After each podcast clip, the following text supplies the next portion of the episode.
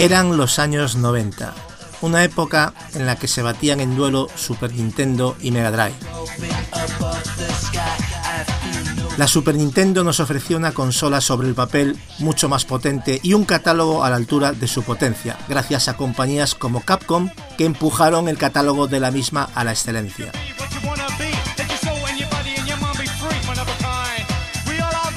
Por parte de Mega Drive, un sistema mucho más modesto en potencia sobre el papel, hacía magia negra, entre otros con las conversiones que Sega nos traía de los salones recreativos de la época a nuestras videoconsolas.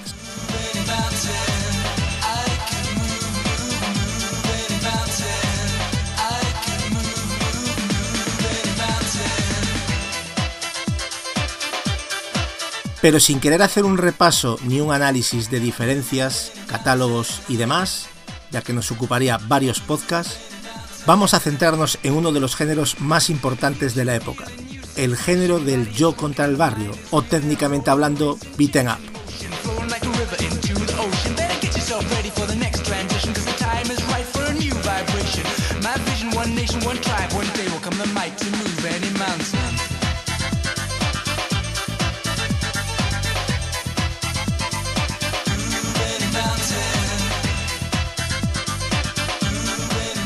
Y aquí es donde entra esta maravillosa franquicia llamada Streets of Rage.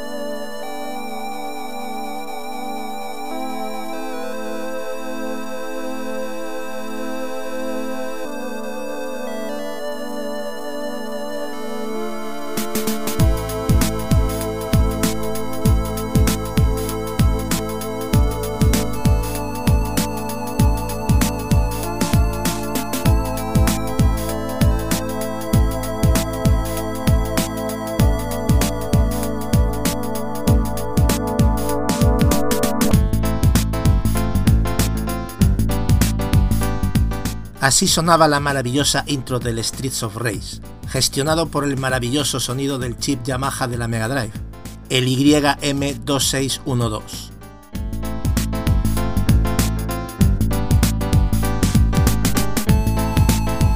Aquí no había pistas de audio, sino la limitación de seis canales FM que había que trabajar como solo lo hacen los genios como Yuzo Koshiro compositor principal de todos y cada uno de los Streets of Rage.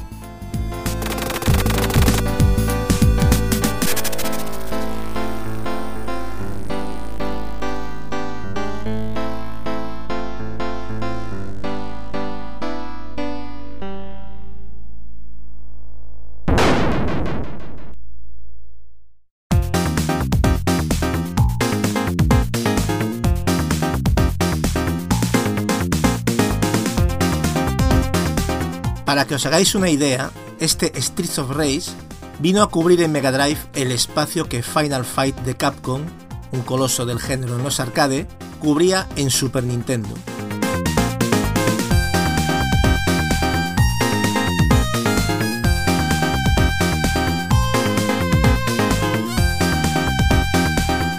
Estamos hablando del año 1991 y Street of Rage se presentaba en sociedad en el verano de ese mismo año.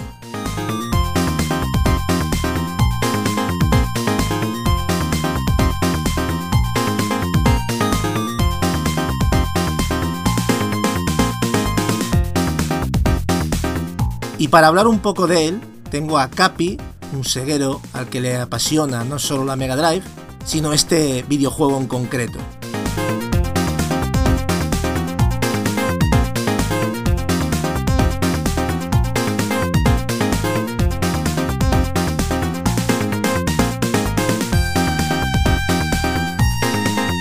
Bueno, Capi, cuéntanos qué le dirías a alguien que, que, no conozca este juego y quieras recomendárselo. ¿Qué dirías o destacarías de él? destacaría sobre todo dos cosas, la música y la jugabilidad. No sé en qué orden, porque la verdad las dos son exquisitas, tanto como de la primera entrega como de la segunda. Sin meterme la segunda, porque estamos con la primera, no quiero tampoco. Sí, sí. Eh, las melodías son impresionantes para los pocos recursos que tenía en comparación con Super Nintendo la Mega Drive. Eh, Yusuke Koshiro, es increíble lo, la labor que hace en el videojuego. Ya fue tan buena que ya en, el segundo, en la segunda parte ya lo pusieron en la, en la intro. Eh, ya pusieron su, su, nombre en la intro también para que. Sí. Como de. Claro. Para Como en, plan, claro, en plan de referencia, ¿no? Músico de referencia. Sí, músico, la etiqueta de músico destacado, ¿no? De culto ya, ¿no? Digamos. Y claro, por eso también llama mucho que, que, lo, que fuese un colaborador eh, en este trío Rey 4, ¿no? Pero bueno, volviendo al 1, pues no sé, Gasu, si quieres que entre ya directo a, hablar un poquito más del juego o quieres que... Vamos, vamos a ir desgranándolo si te parece. No sé si Leo quiere comentar algo de... No, primero y principal a cualquier persona que quiera adentrarse al género beat'em up. Quizás en un, no sé, un chico de 10 o 15 años que nunca tocó un beat'em up, se le va a hacer un poco difícil saber de qué se trata porque quizás piense que es un juego de lucha versus y nada que ver, es un juego de aventura prácticamente como un juego de plataforma, una mezcla de, géneros que bueno, en su época era, era una locura y bueno, Double Dragon fue uno de los primeros beatemaps que hubo en la historia y que fue el juego que me marcó a mí para siempre. Sí, Double Dragon, Double Dragon también es, hay mucha referencia a Double Dragon, no solo Final Fight, es cierto que que Double Dragon también fue una, IP que, que, yo creo que tiene muchas cosas, ¿no? También, yo creo que todas se copian un poquito algunas cosas, ¿no? Por lo pronto Street of Rage eh, lo jugué bastante más tarde porque mi primo tenía la Sega Genesis, yo no la tenía, pero yo vivía metido en los salones arcade y yo jugaba los beat'em que había en los salones, entonces si me preguntás por Street of Rage, yo lo agarré bastante más tarde. Claro, tú Final eh, Fight seguramente en salones sí le has dado, claro. Oh, miles de veces. Es que Capcom era, la reina de los salones, prácticamente. Sí, ojo, hubo muchos eh, tapados, por ejemplo el Burning Fight, que es un juego de Neo Geo, que, prácticamente si lo ves el Burning Fight es igual a Street of Rage, nada más que de una empresa totalmente diferente, así con una estética de ciudad japonesa, así con temples oscuros y, y bueno, y todo es yo contra el barrio, es toda una temática muy inspirada en películas de fines de los 70 y de los 80. Básicamente teníamos que haber vivido esa época para, para recordarlo bien. Este tipo de juegos, la premisa clara era aliarse a tortas con todo lo que se mueve, básicamente, ¿no? Pero tenía su historia con, sus personajes detrás. Y sobre esto en concreto, Capi, ¿qué nos puedes contar? Realmente, ¿cómo lo ves? Sí, la historia, bueno, eh, tiene su historia y tal, pero que tampoco se piense la gente que va a encontrar, o sea, es una simple excusa para eso, para aliarnos a tortas y, y llegar al final con Señor X, que es, que es uno de los personajes más carismáticos del mundo de los videojuegos, junto con Shiva, el lugarteniente Shiva, en fin. Hay bastante, bastante, bastante zonas, bastantes fases para eso, para liarnos a torta, evitar trampas, evitar también la, la, los guantazos del rival, que de repente empezaban a emboscar, tenía su, tenía su tema. ¿Tú consideras acertado el decir que, que Street of Rage es un clon de Final Fight o crees que tiene suficientes argumentos para hablar de él sin meter a ningún juego por medio? No, tiene su, personalidad. ¿no? Tiene algunas cositas que, bueno, que igual que Final Fight, igual que otros eh, del género, pero tampoco quiero quiere decir que sea Final Fight. O sea, tiene su propia identidad y para mí lo mejora muchísimo. Ahora esta saga está por encima de Final Fight. Bueno, a nivel argumental lo que comentabas tú, tampoco la premisa es dar golpes, pero básicamente en el primer Street of Race lo que se nos presenta es que la ciudad ha caído en manos de, de un sindicato del crimen que tenía comprado al gobierno, incluso a la propia policía, y los protagonistas principales, Axel, Adam y Blaze, pues intentaban combatir en vano a este sindicato, pero sus superiores miraban hacia otro lado y les rechazaban diferentes investigaciones y detenciones contra el crimen organizado, comandado por Mr. X, ¿no? Como comentaba Capi, que es el gran maloso de, digamos, el gran malo eh, de, esta, de esta franquicia. Porque un día, pues bueno, deciden renunciar a sus carreras y compartir el, el crimen sin las ataduras de sus superiores corruptos, ¿no? Entonces, esta es la base argumental de, Street of Rage. Y bueno, Capi, el juego a nivel jugable no tenía demasiadas complicaciones. ¿Tú qué nos puedes decir sobre los controles y sobre la jugabilidad? ¿Qué destacarías? Bueno, los controles son muy básicos, el salto y, puñetazos, digamos, ¿no? Eh, y luego tenía pues el especial, el que llamaba al coche y era como un poder, digamos. Sí. Un ataque más fuerte, que teníamos uno o dos en cada fase, si podías hacerte con alguno y ya está, y fuera.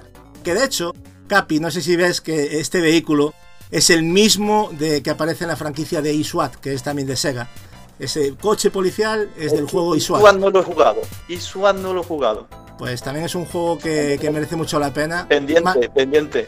Más del estilo de la recreativa arcade de Robocop, no sé si lo recuerdas. Se parece muy al estilo Robocop, ¿sabes? De, bueno, está, bastante chulo. Entonces, eh, también incluso yo creo que jugablemente, ya entrando en el tema jugable, aparte de atacar, podíamos coger ítems que eh, se, armas, se relaciona con. Incluso a nuestro compañero lo podíamos lanzar contra el enemigo en un cooperativo. Eh, en un golpe especial. Sigue manteniendo en todos los en, juegos de la saga.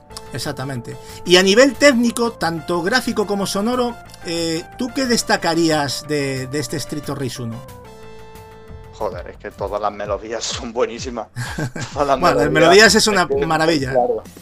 es tremendo. O sea, es que el, nivel de la música, eh, salvo a lo mejor el, nivel que hay en la fábrica, que es un tipo de música más industrial, pero aún así pega a casa totalmente con el nivel y es que es una delicia. Es que es la señal de identidad de, de Trio Ray con respecto a otros beat'em lo que le hace estar mucho más por encima de otros. Por ejemplo, la, la música de Final Fight o algún tema. Bueno, no, no tiene nada que ver. Claro, claro, no tiene nada que ver. Por eso no. Mm, este Tengorila va jugando y quieres más y quieres más. Y con el Trio Ray 4 también pasa lo mismo, ¿eh? cuanto más juegas, más escuchas la música, más te gusta. ¿eh? Leo, la importancia de la música, ¿no? El alma del videojuego. Sí, sí, sí, bueno, mm, sí, en el 4 no, no está tan evidente como en los, los más viejos. Yo creo que los tres primeros estaría muy de acuerdo con Capi, es que tiene banda sonora bastante más memorable. yo el 3 no, yo ahí no estoy de acuerdo. El 3 es el peor, con diferencia. Eh, pero sí, pero técnicamente era, era el más me, me, estáis saboteando, me, estáis saboteando, me estáis saboteando el, repaso lineal. estáis saltando otra vez para adelante. Usted ha dicho que está de acuerdo conmigo que los tres son los mejores en cuestión de música. Vamos a ver, vamos a centrarnos. Imaginaros que, salió el juego y lo estamos jugando y no ha salido ni el 2, ni el 3, ni el 4. Es la manera de llevar esto bien, porque si no, vamos a hacer un mejunje que ya no sabemos si tira para adelante, para atrás. Entonces, lo que quiero es que la gente pues vaya viendo la evolución de la franquicia. Entonces, inicialmente este Street of Race a nivel musical, el componente musical con ese, yo creo que esa música club, por llamarlo de alguna manera, ¿no? También tiene esa música electrónica, pero muy, muy llevada a la suavidad, ¿no? Yo creo que es bastante suavecilla, aunque tiene algunas bastante épicas. Al igual que el tema del apartado gráfico, que yo creo que es inolvidable ese primer nivel del juego que está representado en esas calles iluminadas, muy cyberpunk. No sé cómo, cómo lo veis ese acabado gráfico, Leo, y sonoro. ¿Tú cómo, cómo lo viste en su momento? No, a ver, como yo te digo, yo no tuve la, la Sega, la tuvo mi primo y yo no, no lo estaba jugando.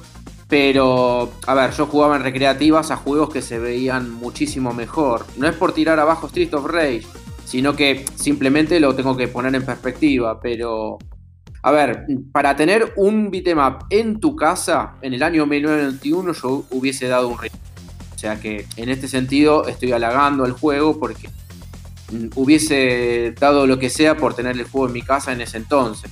Yo no tenía PC nada más. Y empecé sí, beatmap cero el nivel gráfico de Tierra y 1 es increíble, sobre todo para ser uno de los juegos primeros de la, de la Claro, hablamos del año 91, hablamos del año 91, es un año es que, Es que antes de eso tenía los beatemaps que estaban en la NES y eran horribles, o sea, era una paleta de colores lamentable, el sonido era prácticamente un speaker sonando y era un salto cuantitativo. Estamos hablando, Leo, de una consola mucho más limitada que el Super Nintendo y que se escuchara también, que se viese también ese juego Además no lo tenía el rival, que muchos pues verían el estilo radio y digo, juego más guapo esto, lo.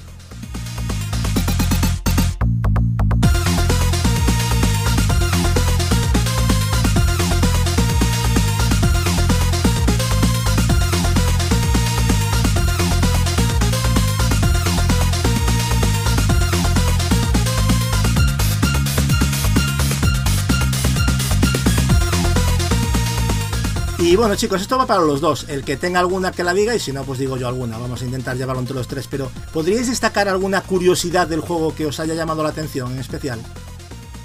Sí, hombre, cuando llegas al jefe final y te pregunta, eso creo que a todos se nos queda.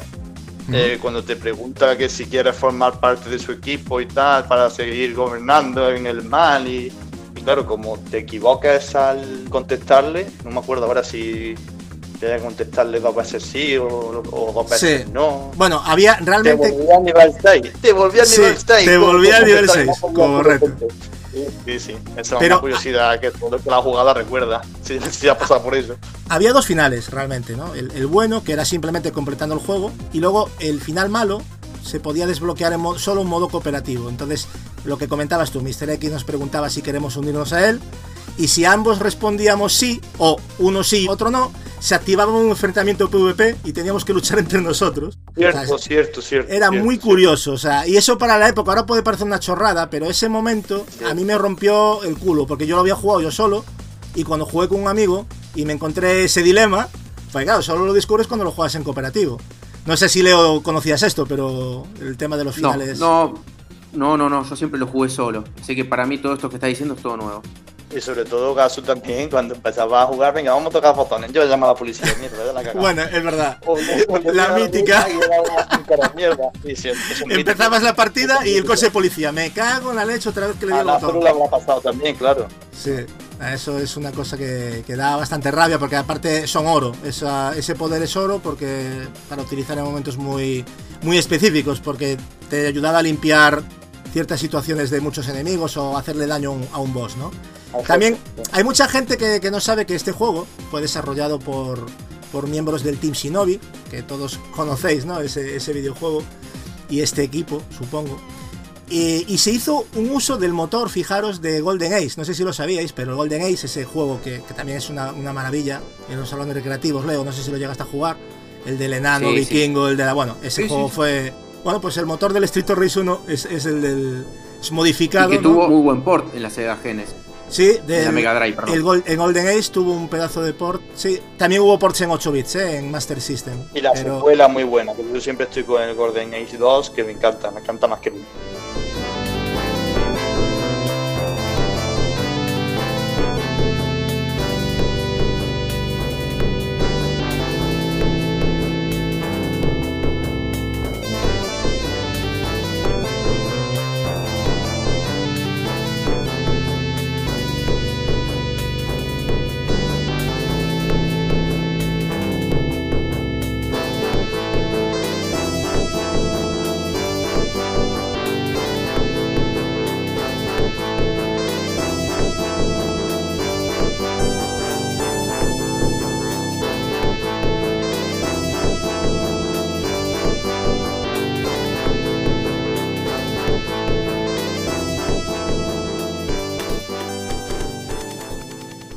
Y después una cosa que hay que decir, que puede parecer una tontería, pero por ejemplo, Final Fight de Super NES no era posible jugar en cooperativo, tenía recortes respecto a la versión de los salones, incluso quitaron a Cody, ¿os acordáis? El personaje Cody, de sus personajes seleccionables, o sea, venía muy recortado, ¿no? Y este Street of Race, aunque gráficamente a lo mejor, claro, los sprites eran más pequeñitos, el acabado gráfico de este primer Street of Race a lo mejor no podía competir del todo con Final Fight, pero yo creo que como producto global, a mí eh, Street of Race me pareció un juego mucho mejor acabado.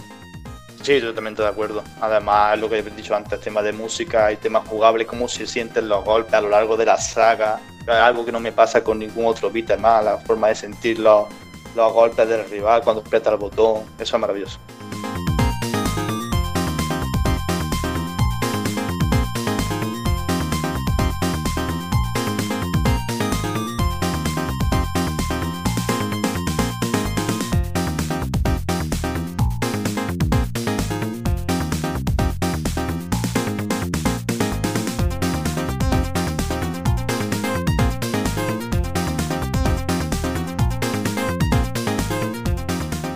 También hay otro detalle que ahora que me viene a la mente, que si dejas pasar el tiempo la pantalla de selección de personaje, Blaze nos va a guiñar el ojo. No sé si os fijasteis, pero si te quedas Eso mirando, pues te guiña el ojo, te guiña, es un detallito que parece, son curiosidades, ¿no? Que tiene el juego y esa es una, una- un pequeño detalle que Blade nos guiñe el ojo al dejarlo, al dejarlo quieto, ¿no? Y bueno, no sé si queréis destacar algo más, pero en definitiva, yo creo que fue un inicio de, de- de franquicia más que prometedor. Sí es cierto que es un juego que, que te ponías a jugar y, y- y no, no soltabas el mando. En cooperativo yo creo que era su punto fuerte, aunque jugarlo a solas también era igual de divertido, pero evidentemente con amigos siempre mejora la cosa. Y no sé si tenéis algo más que aportar sobre este juego. No, yo creo Sobre que este grosso modo está bastante bien, que tiene ocho fases, cada fase un enemigo, al- algunos se repiten, pero a grosso modo está bien.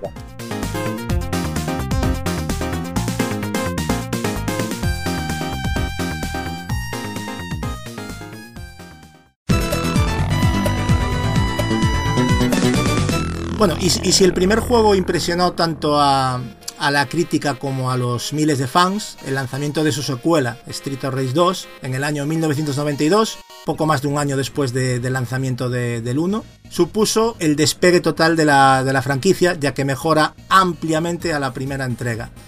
Bueno, Capi, si quieres, ¿qué nos puedes contar sobre, este, sobre esta secuela? ¿no? ¿Qué, ¿Cuáles fueron tus sensaciones así de primera vista y cómo viste esas mejoras?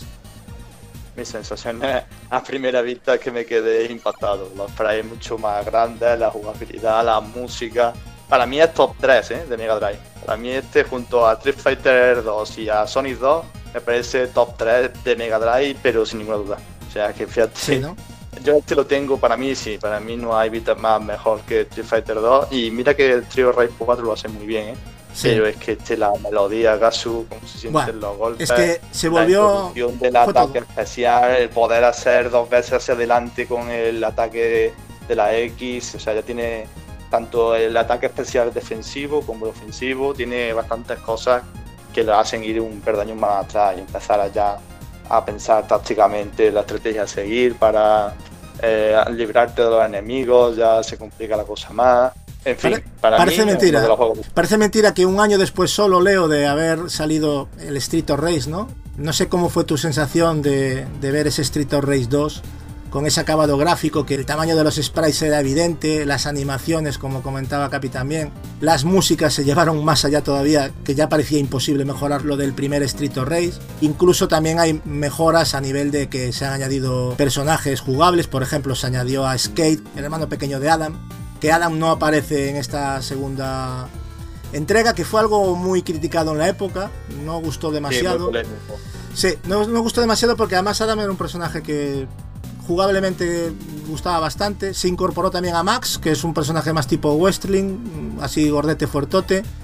Y Un Hagar. un Hagar, sí, de la vida, efectivamente. Entonces, bueno, Leo, ¿cómo lo has visto este, este cambio de, de franquicia? No, del uno- de franquicia, de IP, de- del 1 al 2, digo. Yo creo que fue un salto evolutivo tremendo y en ese entonces los saltos se daban pero año a año a paso agigantado y, y eso demuestra el potencial que tenía la consola, ¿no? Que podés exprimirla mucho más y prácticamente parece un juego de media generación posterior y es solamente un año de vida. Es una locura. Fue una locura y en tan poco tiempo. Jugablemente a mí me parece espectacular. A mí me, encanta el 2. y, el 3, a ver, yo no, no, le encuentro defectos, pero el 2 me parece súper redondo, la música me parece excelente y el diseño de niveles también.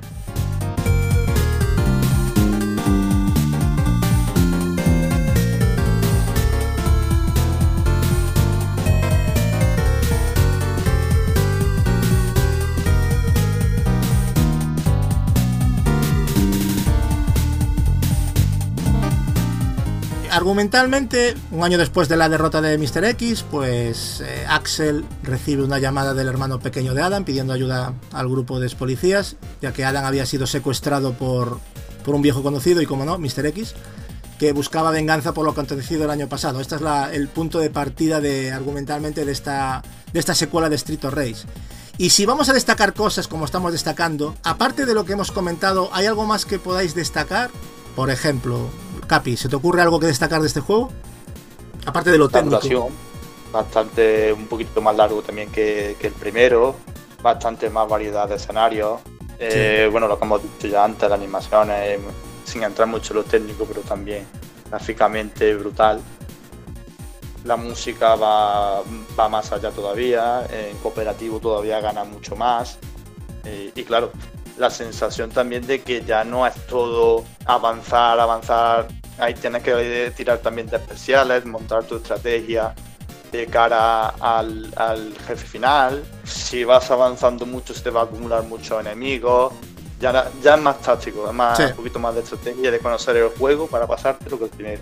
Hay cosas a destacar, por ejemplo, eh, yo he notado muchísimo el tema de, la inclusión de planos de scroll, incluso los efectos climáticos, que están está súper trabajado el tema de la lluvia para ser ese momento, claro. Ahora te podrá dar la risa. Pero, yo ese momento del combate, del primer combate eh, y, el tema musical que te ponen es, flipante, o sea, lo que, lo que hace, lo que hace ese juego. Por ejemplo, eh, también Aparte de decir que los escenarios evidentemente están más trabajados y son más grandes, a mí el nivel del parque de atracciones me pareció una cosa de locos, sobre todo la variedad que tenía, ¿no? Porque aparte de todo, un barco pirata, un sitio incluso que recuerda a Aliens, ¿no? ¿Qué te pareció? No, yo me acuerdo más, me acuerdo más el nivel que hay una fábrica que tiene como un efecto tipo Parallax, que vos ves las cintas transportadoras detrás y, bueno, era un efecto que creo que para la consola le habrá costado un huevo. Eh, y tiene un scroll muy suave en general. Es que el, nivel de la fábrica y el del ascensor son un homenaje al del 1. ¿Os recordáis que estos niveles vienen a ser los que fueron, o muy parecidos a los que fueron el primer Street of Race? Sí, las que bajaban las prensas hidráulicas, bajaban y te aplastaban ahí que te jodían la vida el uno sí. Que esas las quitaron, las quitaron las prensas pero mantuvieron lo que son las... Había como una especie de suelo que se movía, la cinta, exactamente. Y luego también, eh, no sé si os acordáis del estadio de Sega, que a mí me rompió el culo. Me encantó, tío, cuando, ese me encantó. Cuando llegas allí y te encuentras al, al gordo de fuego, que es de los enemigos más odiados del juego, porque le tengo una manía que no lo puedo ver al gordo. Que de hecho lo matas y de repente ves que bajas hacia un subterráneo, de repente que te rompe los esquemas y dices, hostia. Y luego te enfrentas a un luchador de, lucha clandestina, no sé si os acordáis, tipo Westling total. Y ese momento también fue muy, muy chulo, ¿no? Sí, sí. Además, eso es también del 1, también sale el 1, el luchador. Eh, Abadebe, creo que se llamaba Abadebe. O sea, sí, Abadebe. Pues ya no me acuerdo del nombre, ya, ahí ya me pillas. Ya juego mucho, juego mucho, parece que no me juego mucho. Ya, ya. Y me encanta, me encanta. Sobre todo el nivel que tú has dicho, el del estadio. Antes del estadio, ya cuando empieza que está en el parque que hace del estadio, esa música, y luego la del estadio, la música, esta es tremenda. Ahí te empiezan a salir gente por todos lados, llega al final, lleva al final te ya con una motivada impresionante. La música te motiva a seguir. La música es muy motivante, efectivamente. Yo creo que la música es parte del secreto, aunque eh, al juego si le quita la música evidentemente pierde algo, pero la jugabilidad está ahí, ¿no? Y es súper divertido. Pero claro, la música acompaña de una manera que para los que valoramos el, sonido, yo creo que es algo, es el, alma total del de, de, Street Race. El conjunto, el conjunto. Pero evidentemente, es una suma, es una suma. Pero hay cambios eh, jugables bastante evidentes. Uno de ellos es, por ejemplo, lo que comentábamos antes, que se ha sustituido directamente el ataque especial, lo que es la llamada a la policía, por movimientos especiales que consumen vida, ¿verdad, Capi? Sí, correcto, correcto. Además pues- consumen vida y no puedes recuperarla. O sea, esta, esta vida no se puede recuperar. Claro. Eh, entonces, es lo que te he dicho antes, tienes que pensar muy bien en qué momento eh, tienes que darle para activar estos movimientos porque eh, si lo activas muy a menudo te puede haber un aprieto de perder una vida. Y eso parece que no, pero en el trío Rey se paga muy caro. Entonces, claro, Lázaro viene eh, a colación de la pregunta que, ha dicho antes de claro, que, él ve un salto muy grande en cuanto, sobre todo en secuelas, ¿no? Eh, que pierda un tipo de función en un botón con respecto a otro, claro, Lázaro hmm. se ha extrañado y ya por eso, porque hay, hay, hay cambios. Y luego en la, en la siguiente entrega vamos a ver más cambios. Sí, bueno, también. No sé, Lázaro, si te, si te he resuelto la duda. Eso, Lázaro, se aprovecha si quieres para hacer la pregunta o completarla. Sí, me sorprendía porque era algo que, sin haber jugado a, todos los Street for y tal, era algo que sí que ligaba a la saga en todas las entregas. El tema este de llamar a. Y era algo que vi a lo mejor de pasada en el primer título y se me quedó fuertemente. Y, Pero no, le di al 2 y vi que además atacabas y te haces daño a ti mismo. Es, algo, sí, claro porque al, ser un ataque tan especial se supone que también te, daña a ti mismo con la vida. claro, es que si no abusarías, abusarías de ese movimiento y el juego estaría sería un paseo. Porque ese movimiento. Gana un poquito más de estrategia el juego, ¿no? Gana un poquito más de estrategia. No, a ver, a lo mejor en un momento dado que te ves muy atrapado, a lo mejor es más interesante utilizar el poder que comerte unas leches. Entonces, para perder vida la pierdo dando un golpe, ¿sabes? Yo creo que ese es el significado de, de este poder. ¿Entiendes el sentido, no? Sí, ya, ya, que, ya que va a darme, por lo menos te doy claro, a ti. Exactamente. Como yo voy a perder vida, pues porque ya te ves atrapado, pues muchas veces ya lo, ya lo ves tú que te van a quitar vida. Pues dices, vale, me la vas a quitar, pero me voy a llevar por delante unos cuantos y eso ayuda muchísimo. De hecho, esta gestión es esencial. Claro, sí, sí. Es esencial, o sea, como no domines esto, eh, estás fastidiado, porque tanto el uso abusivo como el no uso puede ser perjudicial, porque, insisto, para mí es esencial eh, saber utilizarlo en el momento que hay que utilizarlo. Gatsu, y también el santo grial de cualquier beatmap tiene que ver con el tema de los barriles y energía. Eh, según qué tan mal lo gestionen o qué tan bien el juego se, puede, se te puede hacer un poco cuesta arriba o no. Y además, siempre si estás jugando en cooperativo, tenés que compartir, bueno, mira, este sí, vos, el próximo me toca a mí. La gestión de las manzanas y los pollos, ¿no? Y para subir la vida. Exacto. Efectivamente. Es muy importante, ¿no?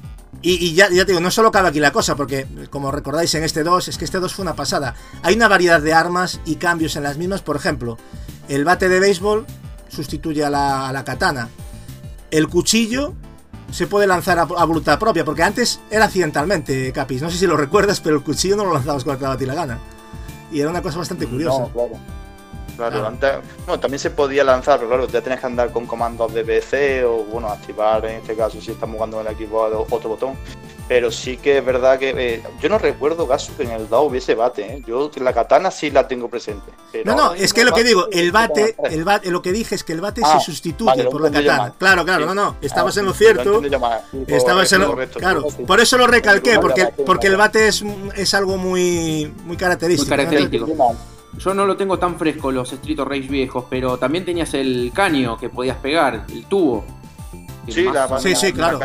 sí, había más cosas, la botella, había muchas cosas. sí, botella, que de hecho rompías. No, la variedad del 4, que, que luego lo veremos, pero sí que había bastante. Rompías la botella, incluso. De, la primera le dabas, rompías la botella y luego la atacabas como con la botella rota. O sea, estaba. Sí, sí, sí. Que para aquella era una cosa. Y hay una cosa también que, que no debemos dejar pasar por alto, que, que a veces dices tú, jova, ¿cómo no me di cuenta de esto? Se han añadido en, este, en esta segunda parte, fijaros qué importante, las barras de salud y nombre de los enemigos, que el primero no lo tenía. O sea, solo, solo tenía los bosses, o sea, pero lo demás no. Y es algo que puede parecer de perogrullo, pero es que no lo tenía. no, entonces eso fue bastante. Gasu, es importante porque el lore, el lore de Trio Ray. García, Donovan, Exacto. El lore. No sabíamos los nombres hasta, hasta este momento, que no aparecían. Y bueno, Capi, ¿se te ocurre alguna curiosidad que quieras compartir? Igual que hicimos con el 1 del 2. Algo que hayas visto que, te pareciera. Porque tiene, tiene bastantes cosas este juego interesantes que, bueno, si os animáis vosotros y no digo yo alguna, pero bueno, por daros un poco la palabra. Eh, a mí me pareció importante la, inclusión tanto de Skate como Max, porque son, digamos, eh, Blaze, son, Blaze y Acer son los más balanceados, los más compensados, digamos y Skate y más son totalmente contrarios. Skate es muy rápido pero hace muy poco daño, tienes que ir haciendo más llaves y moverte muy rápido y demás. Y sin embargo Max es una trituradora. Max es el puñetazo que da familia que viste de luto. Por así Y decirlo. aparte, eh, una cosa importante, Skate es el único personaje que corre. Que corre. Es el único. Y, y de hecho tiene una voltereta también, ¿verdad? Para esquivar, si no me equivoco. Creo. No Sí. sé si era en el No, 3 la o me estoy equivocando, ¿eh? No sé si me estoy La, equivocando.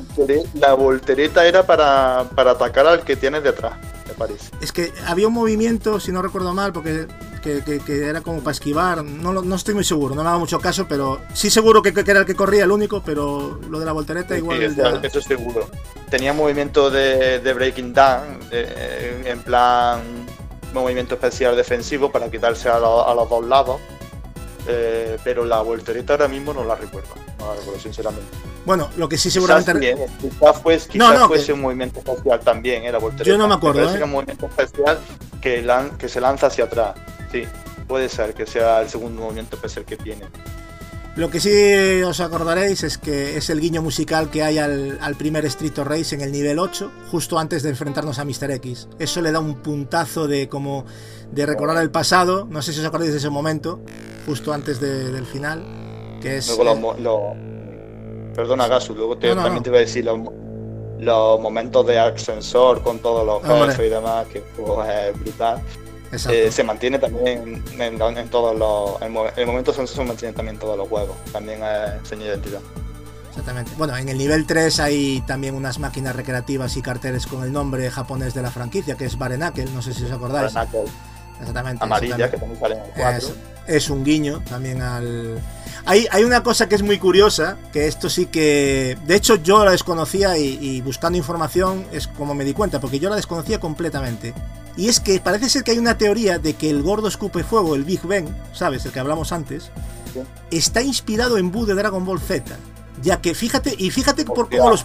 Alucina lo que es la, la explicación de la teoría y tiene sentido. Tú cuando estás en el nivel del estadio, aparece un letrero que dice It's like Boo. O sea, es como Boo. O sea, es una cosa como. Puede ser. Claro, es Puede que. ser. ¿A qué viene eso de It's like Boo? Y además Boo con dos O, ¿sabes? O sea. mm, no sé si lo Sí, conocíais, además, pero es flipante. Luego. Boo era. Boo en su. En su evolución anterior, digamos, antes de evolucionar, era Boo Boo. Y esto se llama Big Ben. Puede ser, puede ser, oye. Todo Eso- puede. es que todo- claro. Todo puede darse a eso. sí, Vete tú a claro. saber. Lo que pasa es que yo la veo rebuscada, ¿eh? también no te voy a decir que no, porque yo de hecho no me di cuenta ni, ni reparé en eso ni de broma, pero leyéndolo empecé a pensar y dije, ostras, esto. Sí, mola, mola todo detalle. Sí. También hay una cosa que yo desconocía, lo reconozco y no tengo ningún problema en decirlo. Yo no sabía que la planificadora de diseño del juego era la hermana de Yuzo Koshiro, Ayano Koshiro. Yo no tenía Eso no lo sabía yo. ni idea. Pues resulta que la hermana de Yuzo Koshiro es un genio. o sea, parece que es una familia de genios. Porque la tía es la que se encarga de todo el diseño del juego. O sea, es la. De hecho, es la responsable de esa evolución que hay entre juego y juego. O sea, que. Tremendo. Flipante, flipante. O sea. ¿Tú lo sabías, eh, Leo? No, para nada, para nada. Dato curioso, ¿verdad? Sí, y, y hubo, hubo ciertos movimientos en la, en la versión beta del juego que finalmente se descartaron para tener, para evitar, más mejor dicho, tener problemas con Capcom y Street Fighter 2, que en la época era, era lo máximo, ¿no? Lo que, entonces, por ejemplo, para que os hagáis una idea, Asel, antes de que saliera el juego, podía dar un puñetazo al más puro estilo Ryu, el, el hipergancho ese famoso de...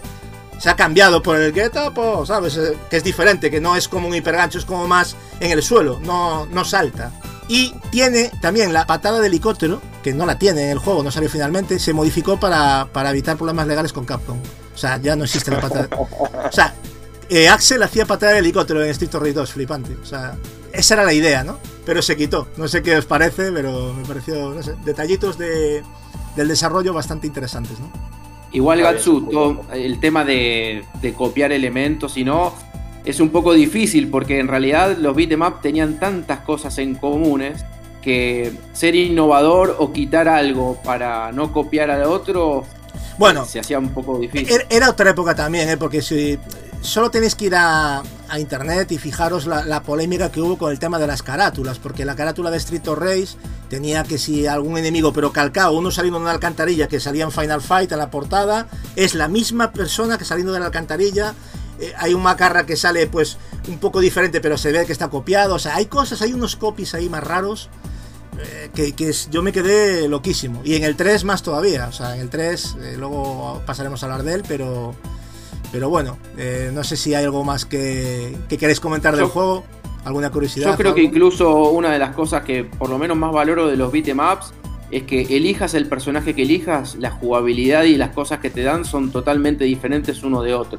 No son juegos que, digamos, tenés un parry de cinco personajes elegibles y te dan, hayan mínimas diferencias. No, son diferencias pero totales. Uno es totalmente más fuerte, otro corre, otro pega mucho más.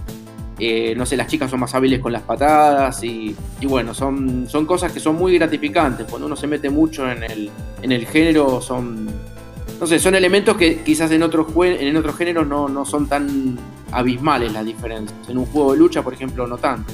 Sí, efectivamente. Bueno, y no nos podemos olvidar de, de ese personaje Shiva, que era el guardaespaldas de Mr. X, que también da mucho juego porque se torna jugable, Capi. Y me parece que es un personaje eh, bastante chetado, me parece que muy cómodo de manejar y si dominas y tal, repartes galletas como un loco eh, con, el, con el Shiva.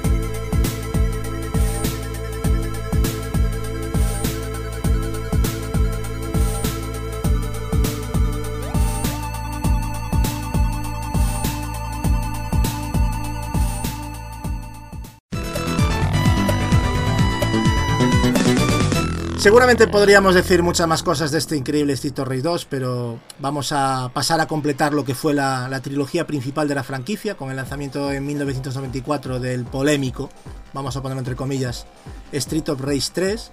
Y digo polémico no porque sea un mal juego, todo lo contrario, sino porque se vio envuelto en ciertas polémicas que al final le pasaron cierta factura. ¿No es así, Capi?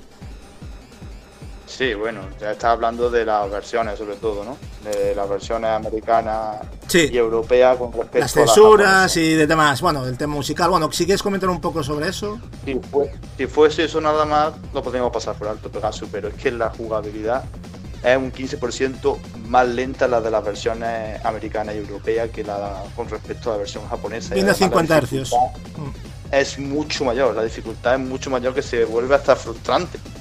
Un, un sinsentido, porque recibe golpes desde el minuto uno, digamos, ahí en plan muy bestia. Sí, y sí. eso, claro, también motivado con la música, que es de largo, la peor de la saga, pero de largo, que es muy estridente, yo no sé aquí el uso que quiso hacer, pero es una, es una música de- en todos los niveles, ¿eh? salvo a lo mejor la de la de los bosses, la de los créditos, la del menú quizás, que se puede salvar, pero lo demás Sí. es un continuo taladro al cerebro. Hay gente. Es tremendo. Yo he encontrado poca gente que lo defienda, pero yo realmente. Hay gente que lo alaba, que se cree que es algo creativo increíble, pero realmente a mí me ha producido más molestia que otra cosa las músicas de, de Street of Rage 3. Y creo que fue un paso atrás en lo que es el alma del videojuego en sí, porque estábamos acostumbrados a una factura de, de- músicas que eran de una manera y de repente mm, se convirtió, no sé si Leo lo apreciaste así tú también, pero se convirtió en algo un poco estridente, ¿no? No, yo, mira, estoy en realidad haciéndome. estoy pasando el ridículo porque me los pasé muy pocas veces. Es, un, es una de las sagas de beat'em que menos toqué. Eh, así que, no, si me preguntás sinceramente, yo me acuerdo que me la pasé bárbaro, pero tampoco me acuerdo así con precisión si la O música. sea, jugablemente o no. sí puedes decir que te gustó y no te decepcionó, ¿no? Sí, no, no, para nada, no me decepcionó para nada, por lo que recuerdo.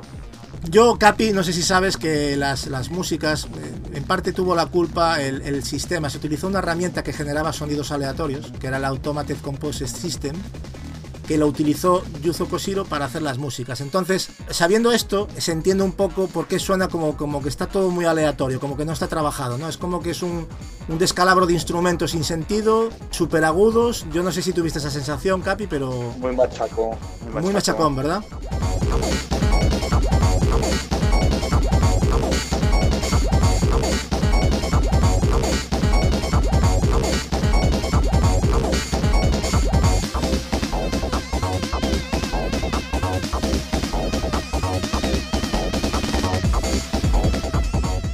Aparte hay, hay una fase en la que la música es ya estridente a más no poder y además la fase es de eh, es como en un bar con, con, la música muy alta, muy machacona, pero es que además hay como un juego de luces ahí totalmente que, epilésica. Esa fase es epilésica que digo, bueno, por favor. Se les fue de las manos. Sí, sí, sí, ahí como fue de las manos totalmente. Con respecto a la otra entrega que además hay eh, piezas musicales de jazz, de, de medio pop también. Hay cositas muy son más amigables, son más amigables las músicas. Aquí no hay por dónde cogerlo esto. Y bueno, fue, muy decepcionante. Argumentalmente Street of Race 3, no sé si lo veis así, pero yo creo que es un poco más complejo dentro de lo que suelen ser este tipo de juegos. No sé si opináis lo mismo, eh, pero sí, hicieron... con la entrada de los robots y todo el tema ya... Yo creo que se le fue un poco la pinza, pero sí, es más complejo, la verdad. Y más cinemáticas eh, de meter en el juego, o sea, se ve como que había más línea de diálogo, ¿no? Dentro de lo que es el juego. había un intento ya más... Había un intento más profundo. Exacto. Y bueno, eh, lo que viene a contar tras la derrota de doble de Mr. X, porque ya la segunda vez que, que le damos cera aquí al hombre, pues este vuelve a crear una compañía llamada Robozi Corporation como tapadera para sus actividades delictivas. Y este, este Mr. X pues va a contratar a un científico llamado Dr. Dam. No confundamos con la cerveza. ¿Cómo? Zan, Dr. Zan. No, no, Dr. Zan es un personaje jugable. Dr. Dam. Pero es que es que alguien contrata, lo que pasa es que después se vuelve bueno el loco, hay uno ha hecho el mal. Pero hay uno que es el loco que es más bajito, canijo, que se ve detrás de un cristal no sé, bueno, a lo mejor me estoy equivocando yo, ¿eh? pues, pues sí, sí, cierto, puede ser, puede ser. Es, que, puede ser que hayan participado los dos, sí, sí. no, no, es que es cierto, lo que tú estás diciendo del Dr. Zhang oh. estuvo trabajando para el Dr. Dam. Y el tío descubrió el oh. pastel y abandonó la corporación y habló con Blaze habló con Blade para reunir de nuevo, bueno, y Blade ya reunió al equipo y ese es el punto de partida. Pero no, no, que tienes toda la razón. Lo que pasa es que lo del Dr. Dan a lo mejor se te, se te trasquiló ahí el tema. Sí, que entre el Dan, el Zan y el que no, Además, este tío lo que quería es crear un ejército de robots y sustituir a la gente, a los funcionarios, por robots, ¿no? O sea, eh, es increíble o sea, el tema.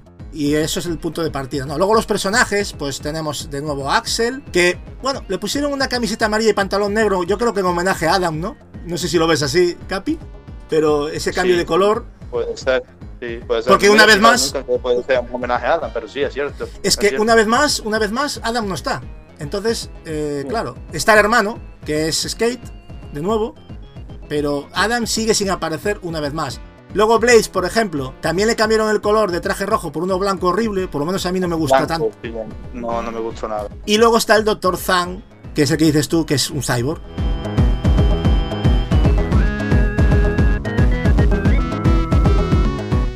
Yo realmente no lo llegué a manejar mucho, pero parece bastante cheto, ¿no? No sé si es que al final. Sí, sí, no te lo digo yo porque me lo, me lo pasé ayer con Zan y está, está bastante cheto, sí. El movimiento que tiene de arrastre, luego el, pegar con el puño alargado, está bastante cheto.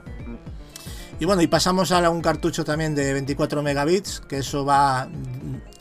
Bueno, el primero tenía 8, el segundo creo que eran 16 y este era de 24, o sea, eso propició pues una serie de cambios, ¿no? Por ejemplo, bueno, no sé si queréis decir alguna novedad que hayáis eh, visto en, en este Street of Rage 3 que os llamara la atención, lo vamos comentando todos. Para que no hable yo solo. tema, jugable, si quieres. Dime, sí, cuenta, cuenta, los cambios que tú has visto que te parezcan así alguno de ellos y. Bueno, sobre todo la, la, incorporación de poder rodar hacia arriba y hacia abajo para poder. y que todos los los personajes corren. Eso, sobre todo fue un cambio muy muy grande. Ya no solo Skate, ahora eh, todos corren. Eh, antes era Skate que el que podía. Corren, claro, lo que acabo de decir. Ahora todos pueden correr. Exacto. Y la introducción en el movimiento especial de, que el primero no te hace daño si tienes toda la barra cargada a azul, que son como unos segmentos que se van cargando, y si lo vuelves a utilizar sin que esté cargado del todo, sí que te hace daño. Te hace daño proporcional a todos los segmentos que estén cargados. Entonces le daba otro punto más de estrategia todavía.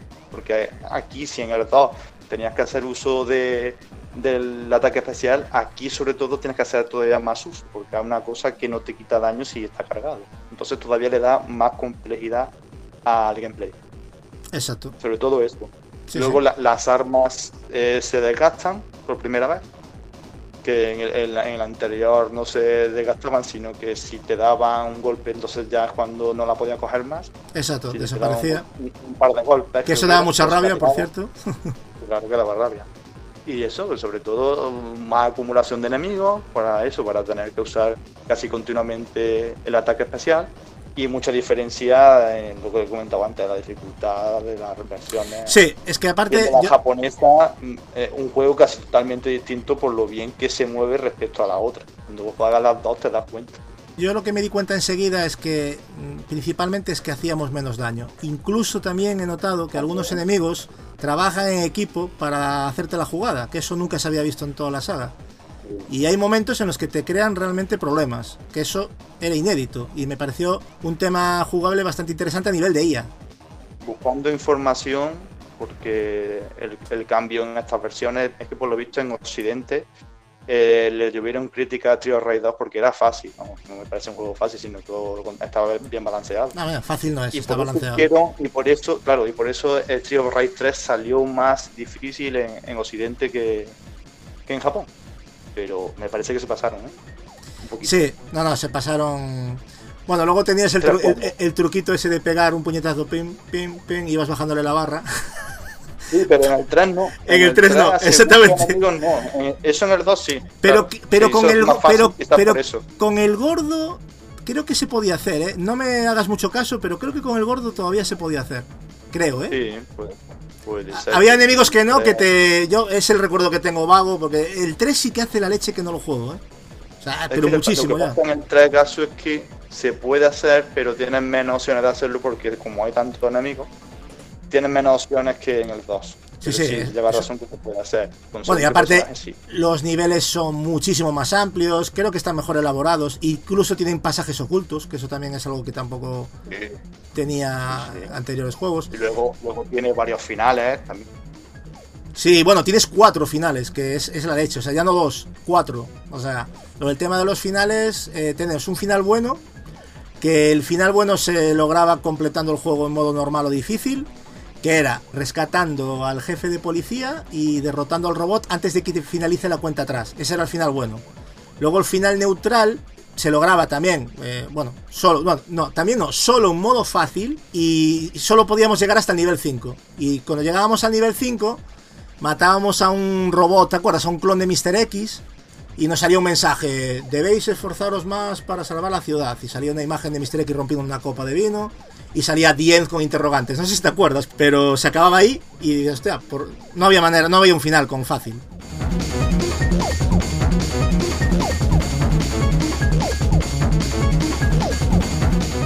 Y después estaba el Neutral 2, que se lograba completando el juego en normal o en difícil, sin rescatar al jefe de policía. Y si lo hacemos así, el último nivel se, se iba a jugar en, en, un ayuntamiento en el que tendríamos que derrotar a, al jefe de policía impostor. Y que para sorpresa nuestra es, eh, es Shiva. y ahí aparece Shiva. Sí, sí, correcto, correcto. Y, a, y, al derrotarlo, bueno, ya sabes, se muestra una imagen de Shiva herido. Y detrás vuelve a salir Mr. X con la copa de vino y ahí claro, acaba. Como de vivo vivo. Exactamente, 10 y tampoco hay. O sea, eso no es final. De hecho, no hay ni, ni créditos que yo recuerde. Ni en el Neutral sí. 1 ni en el 2. Y luego está el malo, que se hacía también completando el juego en normal o en difícil. Pero en esta ocasión tendríamos que rescatar al jefe de policía y derrotar al robot agotando al tiempo límite. Es decir, si dejas pasar el tiempo, va a provocar que las bombas que había colocadas por toda la ciudad pues estallaran y bueno, y se jodía la... En la japonesa, de hecho, como curiosidad que yo lo desconocía, aparece la, una ciudad destruida. Lo cual, la, la, escena, en vez de todo negro, pues no sé, me parecía como más, más impactante, ¿no? Y esas son las curiosidades del, de los finales, que cuatro, ni más ni menos. Pero bueno, y luego a nivel jugable también hay una cosa que ahora que me acuerdo que creo que es la primera vez que se podía interactuar con objetos como interruptores de llamar al ascensor o abrir, ¿sabes? Eso no se podía hacer uh, tampoco. Y también sí, golpear barriles para hacer daño a los rivales. Sí, había cositas nuevas. Aparte de los movimientos y tal, había la compatibilidad para el mando de 6 botones, que eso también era muy importante. ¿Te acuerdas del mando de 6 botones? Que eso era una, una maravilla. Tenías, pues bueno, una disposición muchísimo mejor, ¿no?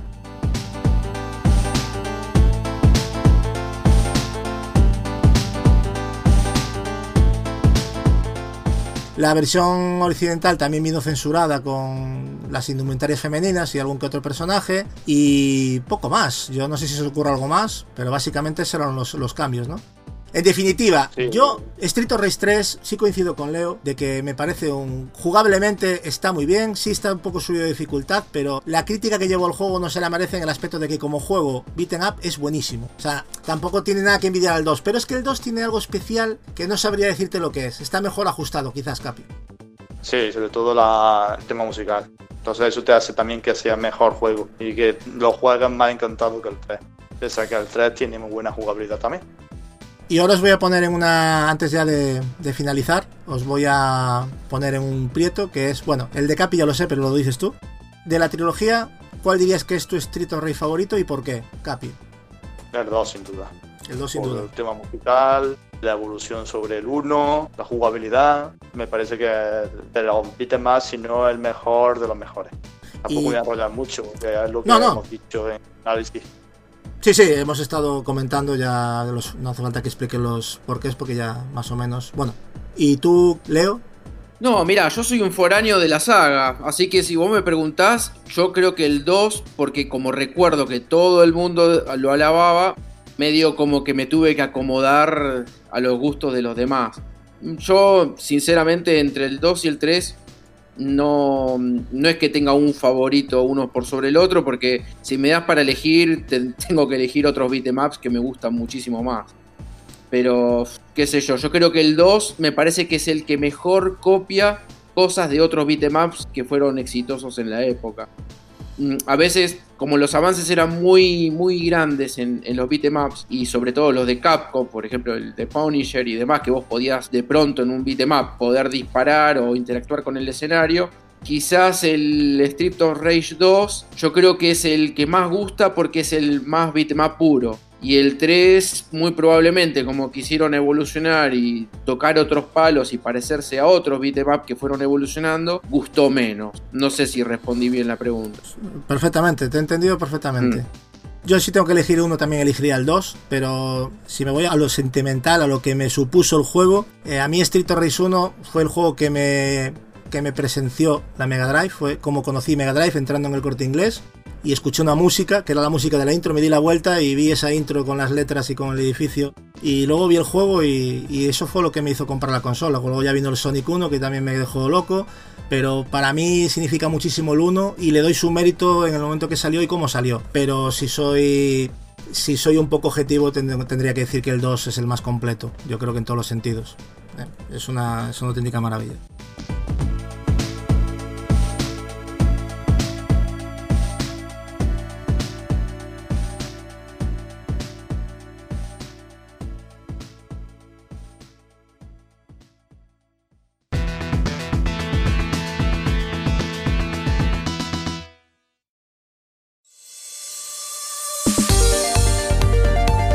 Bueno, y ahora antes de, pasar a lo que es el análisis del Street of Rage 4, me gustaría presentaros este temazo que ha hecho nuestro compañero Trial Core, un remix del temazo Dreamer de Yuzo Koshiro que aparece en el Street of Rage 2.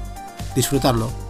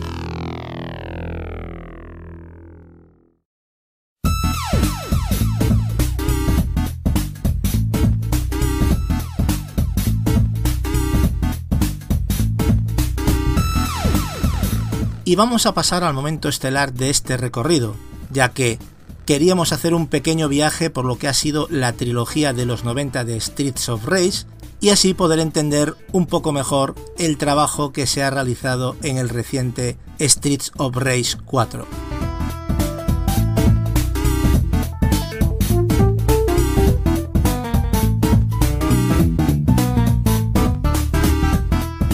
Seguramente podríamos pararnos en las muchas versiones y remakes realizadas hasta el momento, pero sería algo que extendería mucho este repaso y no lo consideramos esencial, aunque lo valoramos y afirmamos que se han hecho grandes cosas como el Streets of Rage Remake, que en el fondo han servido para llegar al videojuego que acaba de salir a las tiendas, el Streets of Rage 4.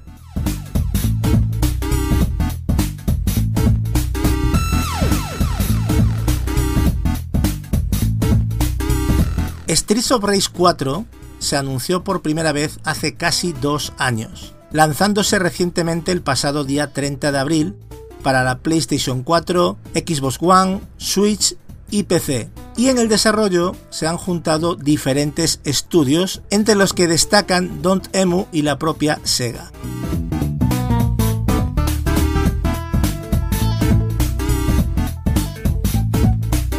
En nuestro podcast somos unos cuantos a los que nos gusta esta franquicia y hoy vamos a intentar describiros cuáles han sido nuestras sensaciones con este juego y qué es lo que más valoramos y también por supuesto lo que no valoramos tanto.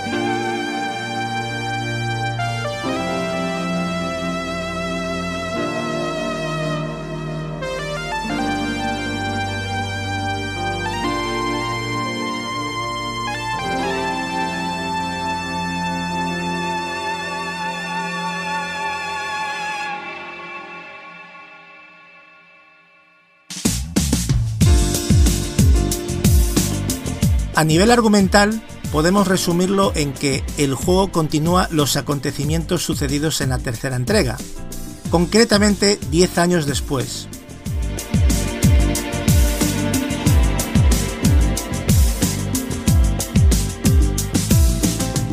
Con un Mr. X desaparecido, reinaba la paz, pero esta vez el enemigo no será él, sino sus hijos gemelos Y, que han reconstruido el imperio de su padre lo cual provoca que regresen a la palestra los archiconocidos personajes de la saga.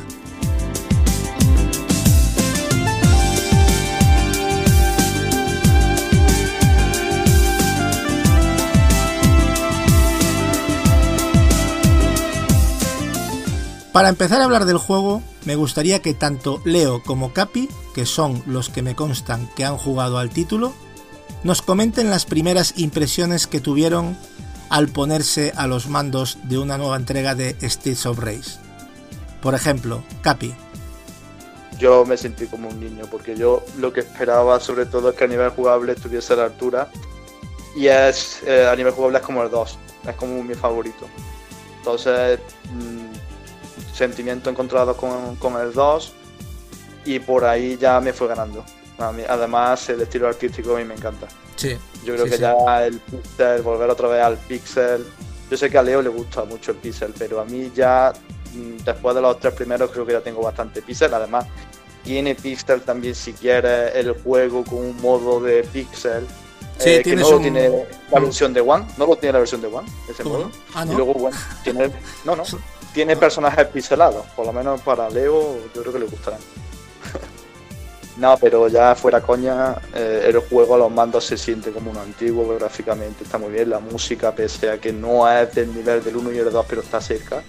Sí, no es el 3, no es el caso del 3. Gracias a Dios eh, se hizo un trabajo diferente. Se volvió a la fórmula electrónica, pero, pero guapa.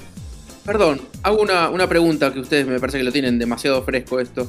Eh, cuando jugás a los recopilatorios del Street of Rage 1, 2 y 3, ¿el mando tiene leve vibración cuando pegás? Pues yo no me acuerdo como que no, ¿no?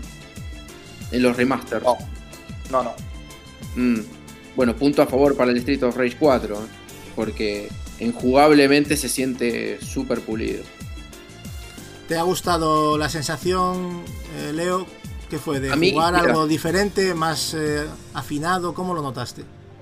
Mira, yo de principio, si me hubiesen dicho hace 5 años que si, si iba a ser un Street of Rage 4 o directamente un beat'em up en los tiempos actuales, nunca me hubiese imaginado que iba a tener el apartado gráfico que, que tuvo a la final. Yo creo, creo que a muchos fans, no sé si Capi, la verdad que no tengo ni idea, cuando lo vieron por primera vez en movimiento y vieron que era muy muy eh, cómic, no sé, no, no sé cómo describirlo. Es, cartoon, es que es cartoon, eh, sí que es. Es muy, claro, es muy cartoon y no sé, no tiene mucho que ver con los píxeles y con el es que, estético Leo, está dibujado a mano también, hay que decirlo, ¿eh? Es que... No, bueno. Claro. Pero te puede gustar o no te puede gustar. Vos fíjate que hubo muchos revival, por ejemplo el Doble Dragon Bueno, me, alegro y, y yo estoy también con vos pero yo creo que hubo otros que no fueron tan acertados como el Doble Dragon Neon, muy poligonal y claro. es un juego que prácticamente envejeció apenas nació. De hecho, hubo muchos juegos que al final acabaron siendo Street of Race, que salieron tanto como para Saturn como para Dreamcast, que luego se cambiaron de nombre. Recuerdo un juego de Core, creo que se llamaba Fighting Beepers o algo así. No, Fighter, Fight, bueno, no me eh, acuerdo. Era de Core, eso seguro. Juegazo Juegazo, eh. sí, sí, sí. Para... ¿Sabes cuál es, no? Eh, bueno, pues ese, ese, juego de Core iba a ser el Street of Race, pero como Core quería que fuera multiplataforma, Sega dijo, por aquí se va Roma, esto no va multiplataforma. Entonces, al final salió con otro nombre, pero eso es lo que en esa época hubiese sido un Street of Race, hubiese sido ese juego. O sea que es un dato bastante curioso, ¿no? Que yo en el momento lo desconocí, me di cuenta posteriori, pero me parece que hubo problemas ahí con, con el tema de la licencia y Sega no estaba dispuesta a que que ahora ya ves con lo que se ha convertido Sega, ¿no? Pero, pero claro, en su momento tenía un sistema que defender y no quería, quería sus exclusividades en sus consolas. Y bueno, con todo esto ya me he perdido un poco, estábamos hablando del tema eh, técnico, que sí, que a ti, bueno, a ti en definitiva, ¿qué te parece el acabado técnico? Me encanta, me encanta que haya sido tipo anime, va, tipo dibujo animado o cartoon y me parece que jugablemente engancha tanto que si no te gustaba el aspecto te va a terminar conquistando igual. Las animaciones son espectaculares. Es que eso te iba a decir, las animaciones es una pasada. En cuanto vas moviendo al personaje y estás dando los golpes, claro, vuelves a los anteriores y ves los cortes de animación y evidentemente, ¿no? Pero ha habido un, salto ahí, da, da, un gusto jugarlo, pero a su vez quisieron respetar ciertas cosas para que tuvieras ese saborcillo añejo, ¿no? Digamos yo creo que mezcla muy bien la evolución con el volver para atrás. Porque no deja de ser, estoy completamente de acuerdo con Capi, aunque hace un homenaje a toda la franquicia, yo creo que la base es Street Race 2, claramente. Sí, totalmente. Además, los guiños, pese a que también son de toda la franquicia, la jugabilidad toma cosas del 3, pero sobre todo la base del 2 y los guiños, sobre todo, también obedecen al 2. Cuando vemos las la papeleras, cuando vemos eh, un montón de cosas que eh, las recreativas que vuelven a salir, que aquí las recreativas si la das con la taser, gaso, no sé si la has dado a la taser, te dan y si te sale una pantalla retro del 2 y, puedes ver bueno, una pantalla con un jefe final y puedes matarlo y obtener un, poder especial. tiene, tiene, algún easter egg de esos curiosos, ¿no? son 4 o 5. Está genial. Bueno, a nivel de lo que son los controles, eh, vamos a poder golpear, saltar, tenemos un ataque especial, pero este ataque especial, si quieres hablar un poco de él, Capi, ¿cómo es este ataque especial? Eh, sobre todo que al, golpear puedes recuperar lo que has golpeado. O sea, a ti te quitan una vida, es provisional. Si no te da ningún enemigo y tú vas haciendo eh, daño, puedes recuperar lo que has dañado de, golpe especial. Entonces eso también eh, le da un componente estratégico muy bueno a lo que es la, la saga y, este 4. Y a mayores se ha sustituido, un poco entre comillas, lo que venía a ser el, el coche lanzando la bombita, pues se ha puesto el tema de las estrellas. Explica lo que es lo de la estrella porque es una cosa bastante curiosa. Sí, es como un, es un poder también. En, en vez del coche, pues es un poder, pero que lo hace el mismo personaje.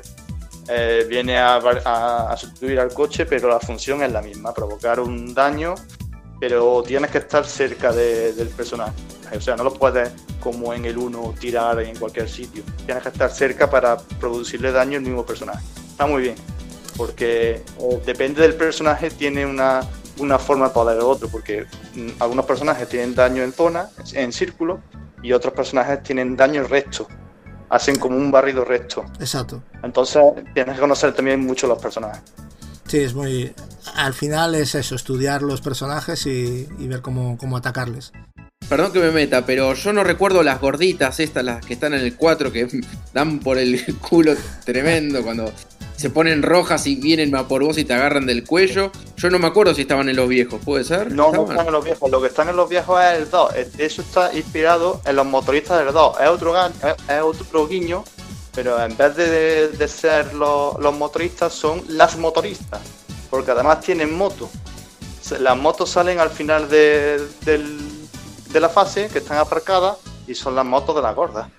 Que una cosa que me acabo de acordar ahora también, que no lo dije, en el 2, inicialmente se había un nivel que era conduciendo en moto, pero se tuvo que descartar porque la consola petaba por todos lados. O sea, no sé qué pasaba, que daba problemas a nivel de, de jugabilidad.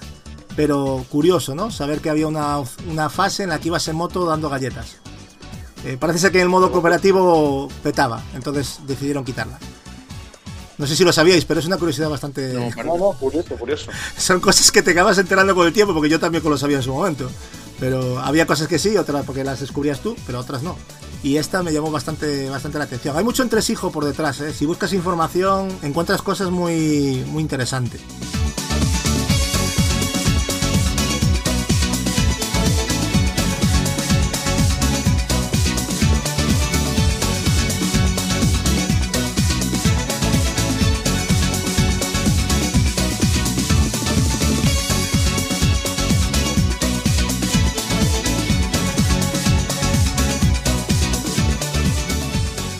Eh, hay una cosa también que a mí me gustó mucho, que es ese cuarto botón para coger y lanzar, porque os acordáis que hasta el momento el, el típico engorro de que pasas por delante de un pollo, le dabas a dar un puñetazo y cogías el pollo cuando no querías cogerlo. Os ha pasado mil veces, Sí, sí.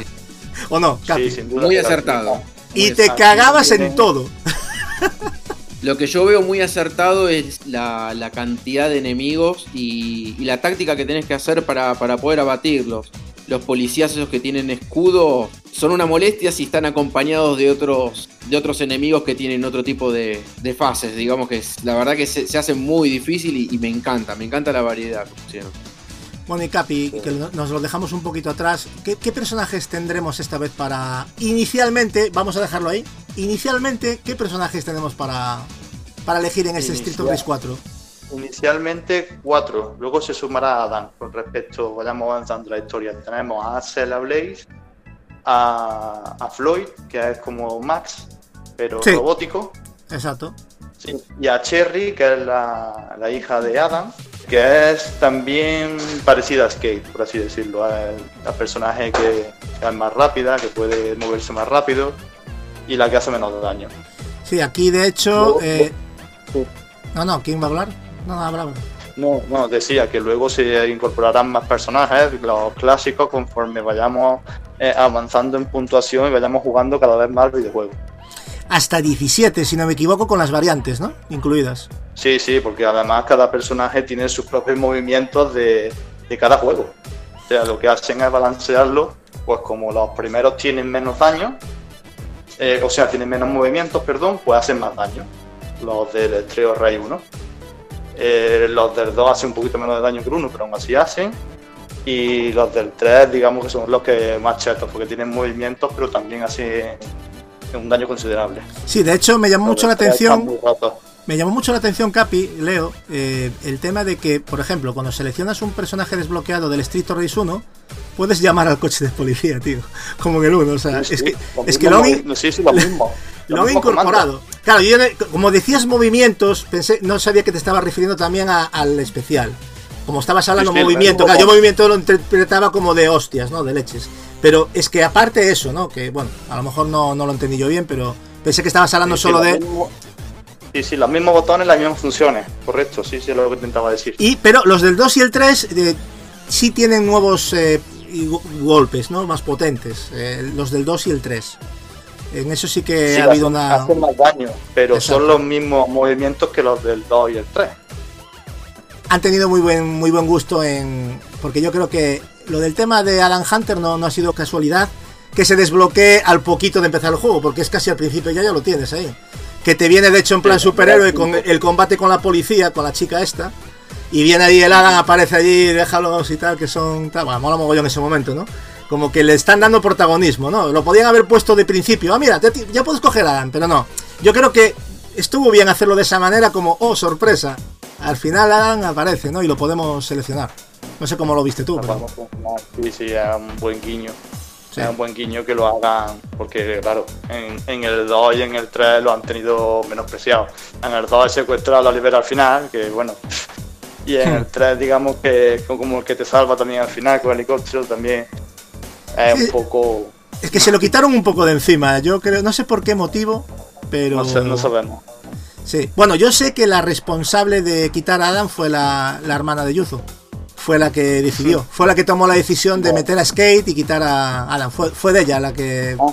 partió. Sí, sí, Una cosa ella. respecto, respecto a los personajes, caso antes de que se me olvide, que tiene que ver con la jugabilidad de. Sí. Es que, salvo Floyd, Floyd está rotísimo, no tiene ninguno el combo básico de puñetazo, el que hemos hablado antes, de puñetazo, puñetazo, puñetazo para eliminar a los enemigos. Pero Floyd sí lo tiene, eso no sé si lo van a desbalancear o lo que sea, porque eso es chetísimo. O sea, eso es Ah, que. es que no jugué todavía con Floyd, en no lo 15 probé. golpes- en 15 golpes puede matar a un jefe final. Haciendo, eh, sí, sí, haciendo nada más que puñetazo, puñetazo, ter- eh, tercero, puñetazo, puñetazo, tercero, y ya está. Y así todo el rato, Claro. eso lo deberían cambiar. Porque Ahora- ahora que entiendo- ahora entiendo- gente que veo con unos tiempos que no, no, no, no me cuadran y unas puntuaciones que dices tú. mm, no sé si viste, pero hay puntuaciones por ahí que dices, ¿cómo narices hicieron esto? O sea, sabes que tienes un ranking. Cuando pasas el nivel te dice, aparte de tus amigos, que te compara con tus amigos, hay un ranking mundial. Y en tan poco tiempo. Claro, está chetado. Es que a lo mejor tú tienes 18.000, imagínate en un nivel y ves un tío con 127 millones. Y dices tú, a Eh. ver, ¿qué, qué me estás contando? ¿Sabes? Eh, eh. No puede ser, no me dan las cuentas. Aquí, yo, yo me imaginé que tenía que haber algún truco y está claro que, que tiene que haber algo por ahí. No sé si es esto en Claro, concreto es- lo de Floyd, pero... Pero no es uno solo. El ranking es enorme. Hay un montón de gente con puntaje super alto. Sí, por eso que debe ser que o bien la gente ya sabe el truco o lo que sea, que yo me lo he perdido porque yo estoy jugando como cuando era pequeño y pasándomelo teta sin mirar puntos, eh, yo voy a pasar el nivel y a... Pero bueno, sí mola cuando te aparece, ah, mira el Capi, tío, qué guay aquí, ah, mira, mira, el, el, el Ken. el No, pues yo no, yo no me fijo en la puntuación, ¿dónde hay que mirar eso? Porque a mí no Cuando pasas el nivel te aparece ya directamente, te- hay una opción que te dice... ¿Aprietas la ver- X? Sí, aprietas la- el botón Ah, X X, claro, que yo no le doy, coño. yo no y le te doy. pone, claro, no te, no, te, no te lo muestra directamente en pantalla, tienes que activarlo tú, pero ahí, ahí te aparece el ranking mundial y el de compañeros, está bastante Habrá, chulo.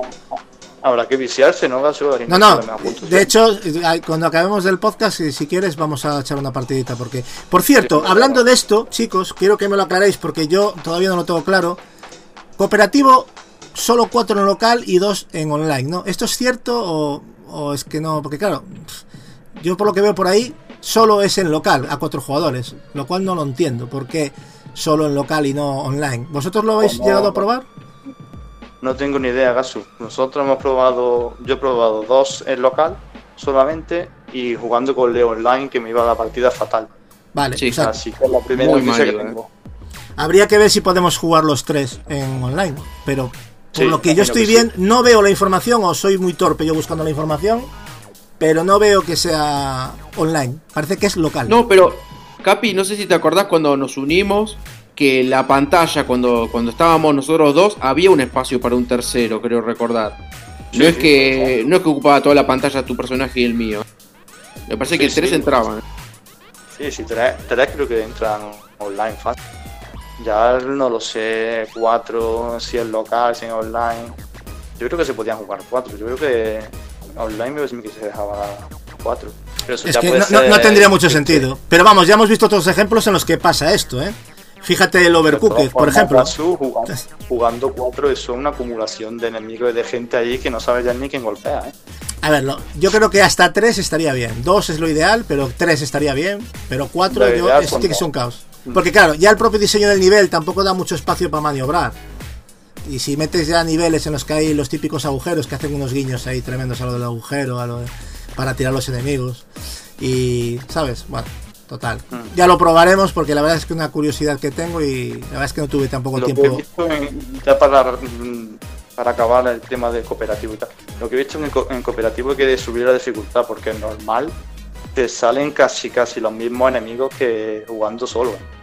Ah, o sea que no, lo balancearon, ¿no? No está bien balanceado. No, a lo mejor sale algún enemigo más de vez en cuando, pero poca cosa, que no he visto mucha mayor dificultad. De todas maneras, a niveles de dificultad tenemos fácil, normal, difícil, muy difícil y manía. Que dicen que el modo manía, los propios desarrolladores dicen que es injusto. No, es una locura, dicen que es injusto, o sea, y se ríen, ¿sabes? O sea, que eso... En la fase 2, en la fase me mataron. O sea, es una barbaridad. Ah, o sea, que tú lo probaste encima, el Mania. Me a probar, sí, sí. Yo, eh, la primera vez me quedé en la fase 2. La segunda llegué hasta la.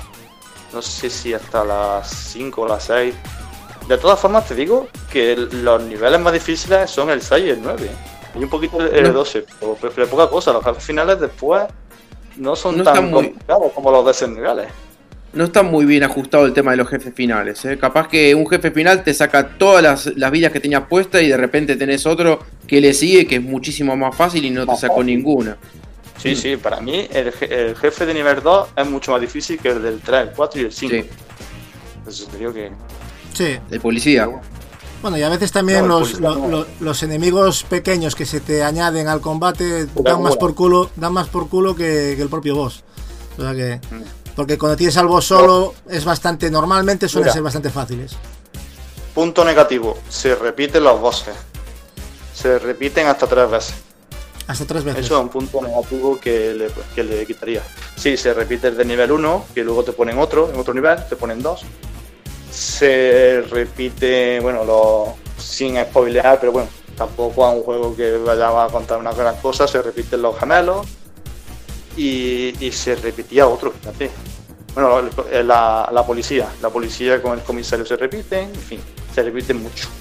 Entonces me, me hubiese gustado un poquito más de variedad, un par de jefes más, eh, haber rescatado a ABDB, me parece que es esencial, eh, ABDB en la saga, sobre todo sale en 1 y 2, que es el luchador ese que te gusta a ti, Asu.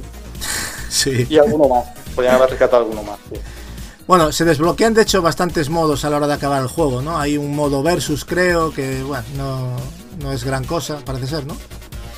Y no. sé si hay más. Ya te digo, yo todavía no me lo he llegado a acabar porque no tuve tiempo, realmente. no, pero, pero, acabando no acabando en el menú tenés el boss rush, que es para solamente practicar contra bosses. Sí, eso, es, una, una, ensalada de bosses, sí, eso lo vi. Y bueno, tiene el modo arcade, que es pasárselo eh, con una sola vida, digamos, pero bueno, luego con las puntuaciones vas obteniendo más vida. En realidad es como pasárselo en modo historia. Solo que si te matan, pues no puedes volver a hacer la fase. Pero nada más. A mí, a mí me ha llamado la atención, no sé si a vosotros también, que hayan eliminado el tiempo por nivel. Que eso era un franquicia. O sea, y lo han quitado. Ahora ya no hay tiempo. Podemos ir a nuestro ritmo. Eso influye en la puntuación. A mí me gusta porque estás menos estresado cuando vas jugando. Pero claro, influye la puntuación es para el tema de puntuación. Luego, el, que vaya más lento puede ir, pero puntúa menos, y el que vaya más rápido, pues puntuará más al final. Porque luego te dan una bonificación por tiempo, entre otras, al final de cada nivel. A mí lo que me gusta de, de, ahora que has dicho de inclusión de cosas nuevas, cuando tiras un arma, y te viene, le puedes dar a la vez y la coge otra vez directamente del aire. No sé si la va a ir. Mola muchísimo porque es un movimiento muy ninja. No, eso no, pero por, eso, eso no, pero por ejemplo, el golpear a un enemigo en el aire, eso también mola, ¿eh? Que les puedas dar en el aire. Cuidado, que eso hasta ahora. Que, le, das a, le das a una pared, te vuelve y le puedes volver a dar. Exacto, tiene, tiene cositas ahí que las han ajustado y que le sientan muy bien. ¿no? Los, combos, los combos molan mucho. Para el tiempo que estamos, pues el hacer combos en un beat'em está a la orden del día y aquí lo han implementado muy bien.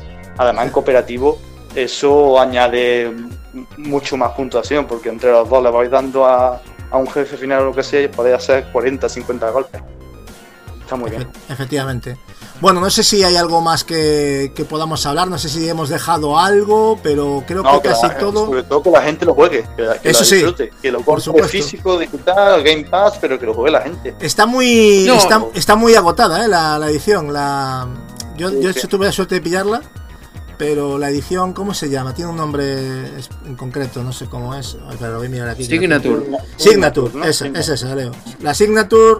eh, además te trae la cinta de Axel, no sé, unas, un llaverito, no sé qué. va, está, está chula, no sé. Y una caja metálica especial, bueno, Bueno, tiene buena una pinta. cosa, haga su nuevo juego.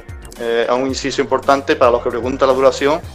eh, jugando en normal y con un personaje de los iniciales en torno a dos horas, dos horas y media la primera partida, porque te, te van a matar. Seguramente te van a matar hasta que no conozcas los patrones, las trampas, te van a matar en alguna fase. Yo Sí, eso es lo que iba a agregar, que puede, puede durarte sin problema. Luego ya cuando más te sepas, pues puedes bajar de las dos horas. Y sobre todo con Yo- otros personajes que están muy chetos.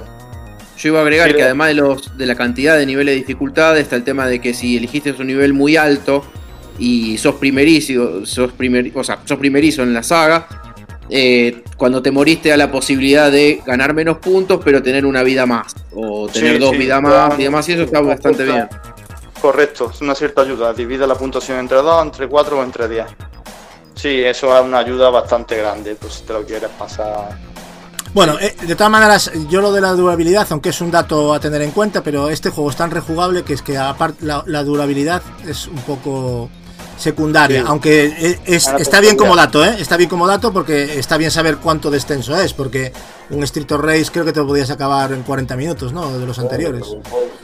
Yo eh, eh, me lo he pasado, sí, bueno, en 50 minutos, una hora y pico, eh, sea el 3, pero en este me lo he pasado con. Es que es muy rejugable. De los 17 me lo he pasado ya con 13. Es que le, le he dado ya una cantidad de horas, No, ya, en torno a imagino. 30 horas. Yo me pondré a él porque no tengo tiempo de sacar, pero lo tengo ahí. Por lo menos para probarlo y llegar ahí hasta el nivel 7, 8, creo que estoy en el 8. Es un vicio. Luego, luego el cooperativo con la parienta, con el amigo, con fulanito, Eso. con menganito. Eso no puede faltar porque ya no los hemos acabado vicios. todos y ese también no va a ser menos. O sea que ya le hemos dado un buen repaso a la saga tú y yo. Así Ah, que ya mismo viene comete el pollazo, comete el pollo, y, pues, claro, eh, que me ha quitado el, el pollazo. los pollos, los pollos, el pollo era para mí. pollo- Claro. Bueno, aquí. Bueno, y para finalizar, chicos, valoraciones finales de ese Street of. Leo, por ejemplo, positivo, negativo, dinos lo que te apetezca. ¿Qué, te ha parecido? No, positivo todo. Y lo único que puedo decir negativo que está. que los, lo había sacado a colación hace un rato. La mala distribución de los. de la comida. Eh, que hay un escenario puntual en el que. en el bar. Que matás a un montón de gente y de repente te da un cachito más de escenario y 40.000 barriles llenos de comida. Y decís, pará, ¿por qué no me lo distribuiste mejor? O sea, mm, estaba Mira. con el culo en la mano. ¿eh? Eso está para. mm, creo que cuando los niveles superiores te va a salir gente, porque yo ya lo he vivido. Que he tenido Ah. que comer de todo. Sí, sí, pero los niveles dificilísimos, manía, o sobre todo si juegas con mucha más gente, te va a salir más gente. Pero para el- pero Sí. los niveles más difíciles también paneas para ese lado, que de repente está, está cerrado ese sistema. O sea, hay una parte del escenario que no lo ves y de repente ves la puerta y ves un montón de barriles con un montón de comida. Sí, claro. Pero mm, me pareció Para- medio para- desacertado ese diseño, pero bueno. Sí, puede ser. Y el no correr. Sí, yo Pero te lo comentaba el otro día. Te lo comentaba el otro día. Para mí eso se podía haber incluido. Eh, no está, no está de bien. más. Yo es que en esta serie de niveles, si corres, yo creo que ya está muy cheto. Demasiado. Puede ser, pero yo la sensación que tuve es que no sé por qué, porque fíjate, yo al 3 es el que menos jugué, pero no sé por qué este 4 me pedía correr y en cambio en el 2 no, no lo notaba tanto y en el 1, pero en este la sensación era que "Mm, me falta correr, no sé, no sé por qué, ¿eh? no te sé explicar. No, bueno, pero incluso para, para pelear contra un boss es re útil correr. Sí, porque de, repente te está cagando trompada y decís, bueno, voy a correr, No. vuelvo y le pego, le pego un codazo. Es que, mira, Leo, que el propio, el propio, la propia propuesta del juego de enemigos que te rodean y que tienes que ir para un lado, o sea, jugar con eso, Claro. eh, el correr es, es esencial, porque es que si no, Sí, claro, no está muy cheto. Si el, el- el caso de aquí es que te rodeen, si, si corres, porque bueno, en el 3 puedes correr porque te sale mucha cantidad de enemigos, hay más trampas, hay. Pero hay aquí también, mucho- eh. Cuidado, mucho más que en el 2, aquí, eh, en el 4. Salen bastantes pero enemigos, y eh. correr, Depende del nivel también. ¿eh? Sí. También Bueno, nivel. ¿y alguna cosa más, Leo, del que No, comentar? para nada. O sea, que en Me general gustó, te parece Me gustó el escenario, me gustó el tema de las motos, que las puedes reventar y hay un montón de cosas y ítems para comer. Mm, El diseño de los enemigos me encantó, de los jefes finales, pero sí estoy de acuerdo con Capi de que, y lo había dicho Ah, antes, como que hay un desbarajuste con la dificultad. Que de repente ¿Has visto el policía... detalle, Leo? Perdona, antes que se me olvide, de cuando estás con Barbon, que eso es otro mítico del 1 y del 2 y demás. eh, si rompe una moto, viene la gorda, la gorda dueña de la moto. Cada vez que rompe una moto, viene una gorda. Eso no te das cuenta, que no. Hostia, pero eh, eh, dices el bosque del motero. El boss que sale Sí, ahí, sí. Que, que parece Freddie Mercury, que parece, Freddie Mercury ese tío. Eh, Cada vez que rompe una moto, sale del bar una gorda, porque la dueña de la moto a pegarte. Claro, yo romper motos y se me llenaba eso que parecía el parvulario. Eh. Madre mía, claro, mira. Pero claro, es que Claro, tienes pollos y cosas ahí detrás. y Ah, sí, manzanas. hay un logro que es mm, destrozar todas las motos del nivel. Ah, Pero claro, empieza, empieza a venir gente, Gasu, Claro, claro. Vale, vale, pues está bien saberlo. Mira, no me había, no me había reparado en eso, la verdad. Pero bueno, está, está bien Sí, saberlo. tiene, tiene detalles muy buenos. Está chulo. Bueno, pues nada, Leo, entonces en principio un juego Un indispensable para cualquier persona. no necesariamente ser fan de la franquicia, ¿crees que eso es secundario o crees que puede influir en la nota final? Totalmente. No, secundario. Secundario porque cualquier persona que, por más que nunca haya jugado un beat'em up, le puede llegar a encantar. Y encima está en el Game Pass. Mejor que eso, imposible. Sí, sí. Yo lo estoy jugando hasta que me llegue mi copia física en el Game Pass, así que pues nada, Capi, cuéntanos tú para cerrar ya. Bueno, a mí me ha encantado, lo pongo casi casi al nivel, si no equiparado al 2. porque Este juego lo estoy dando cera de gordo y, y me apetece siempre mucho da- echar una partida. Eh, tiene unos guiños a- para los fans tremendos, nostalgia pura el juego, la jugabilidad exquisita, los gráficos también y me parece imprescindible también. Punto negativo lo que he dicho antes de los jefes, que hay algunos que se repiten pero por todo lo demás, por el cuidado, por el, añadido de, los, de todos los personajes de la saga, que para mí es un tremendo. Luego también han añadido la música del Rio Raid 2 para eh, un poquito retocada, pero muy, muy, muy buena para jugar en el Trio Raid 4. Sea, con la música del 2. Sí, con las Si la clásicas, sí, tiene las pistas clásicas. Pero lo que yo no sabía es si tenía de más juegos o solo era del 2. Pero ya que lo aclaras tú, solo del 2. Sí. Vale. Solo del 2. Pues qué pena, porque las del 1 molarían también, ¿eh? Porque, uff, Mm. tiene muy buenos, muy Sí. buenos audios la, el 1. Pero bueno, la implementación de los niveles retro a modo de guiño, los easter eggs y muy muy disfrutable para cualquier para cualquier jugador sea fan ¿ha colmado tus expectativas como fan? totalmente. Yo no veía el modo de, de que me satisfaga la jugabilidad, estaba un poquito dudando, pero cuando me he puesto los mandos digo, esto es Trio Raid. Ha vuelto. Esto es, es Trio Raid 2 y ha vuelto la saga eh, mejor que nunca. Esa es la, la gran noticia, que Stricto Race ha vuelto y un juego de una porrada de años ya, que estamos hablando del año 91 cuando se estrenó esta saga, o sea que imaginaros. Y bueno, vuelve renovada dentro de lo que significa renovar en este, en este género, porque yo creo que es un acierto haberlo puesto en 2D y no en 3D. Yo estoy muy, muy satisfecho con eso y me ha encantado cómo han hecho ese trabajo de dibujo a mano, le queda genial, las animaciones. Sí he visto a Asel un poquito cascadillo, un poco desaliñado, también te lo Los voy a decir. no pasan en. Sí, sí, pero está con esas barbas ahí, está un poquillo dejado el chaval. Eh, Hasta lo veo un poco más tronco, ¿no? Como que está un poco así puretilla.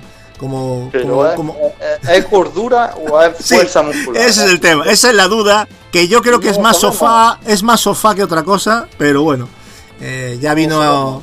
ya tiene, bueno, no le quedaba otra que salir ahí a repartir joyas porque si no la cosa iba a acabar muy mal, la verdad. Creo que es el que peor en forma está, con, con- con- en diferencia de los demás. Pues nada, chavales, hasta aquí hemos llegado. Recordad que podéis seguirnos en redes sociales, tanto en Facebook como en Twitter.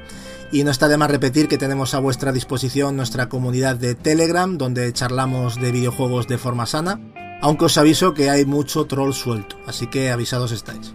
Por lo que si os interesa, tenéis en la descripción del podcast, tanto en iVoox como iTunes o Spotify, el link para acceder a nuestra comunidad. Así que eso, solo animaros, ya que tenemos ganas de conoceros, ya lo sabéis. Como siempre, os animamos también a que dejéis vuestros comentarios, dudas o propuestas, las cuales intentaremos contestaros en próximos podcasts. Y por supuesto, darle like si os gusta nuestro contenido, ya que no lo solemos pedir, pero ayuda mucho a, a valorar nuestro contenido y a que seamos más visibles para, para otras personas, ¿no? Ah, por cierto, los comentarios del Reload 53 y los de este programa los vamos a leer en el próximo Reload, por lo que no os preocupéis, que no, no os hemos olvidado. Sin más, despedir a mis compañeros, sin los cuales esto no sería posible. Leo, muchas gracias por, por estar aquí, espero que hayas pasado un buen rato y un placer como siempre. De nada. Muchas gracias y sí, la pasé bárbaro.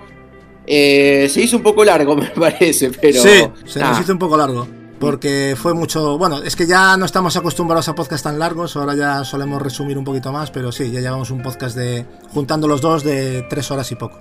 Por lo tanto, las dos partes me refiero. Un gusto estar con ustedes como siempre y un saludo para todos los chicos.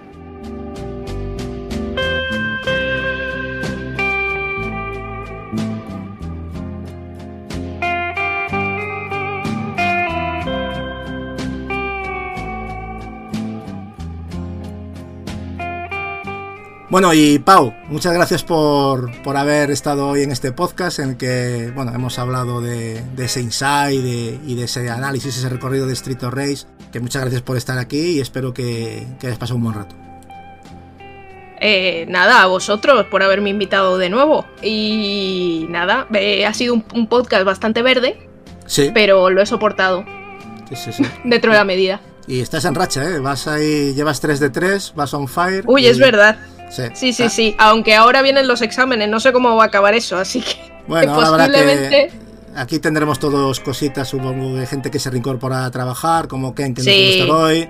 Y bueno, eh, bueno, pero para eso somos un equipo para irnos turnando y ya iremos cuadrando. Pero bueno, a ver cómo. Exactamente. A ver cómo se Pero tercian los bueno. siguientes días. Exacto, y ya vendré con más juegos para comentar, no pasa nada. Ya el Animal Crossing también lo tendréis ahí, pero no tanto. Sí, sí, vamos a hacer un especial de Animal Crossing, vamos a dejar a Pau hablando sola y nosotros nos iremos de fiesta por ahí a algún sitio, de bares. Claro, claro. Yo Claro. creo que es lo mejor, ¿eh? ¿Verdad? Y luego ya cuando lleguemos acabaste Pau y ya está, lo edito y para arriba. Seguro que va a estar interesante. Exacto. Es que, Perfecto. es que escucharlo dos veces, Pau, no.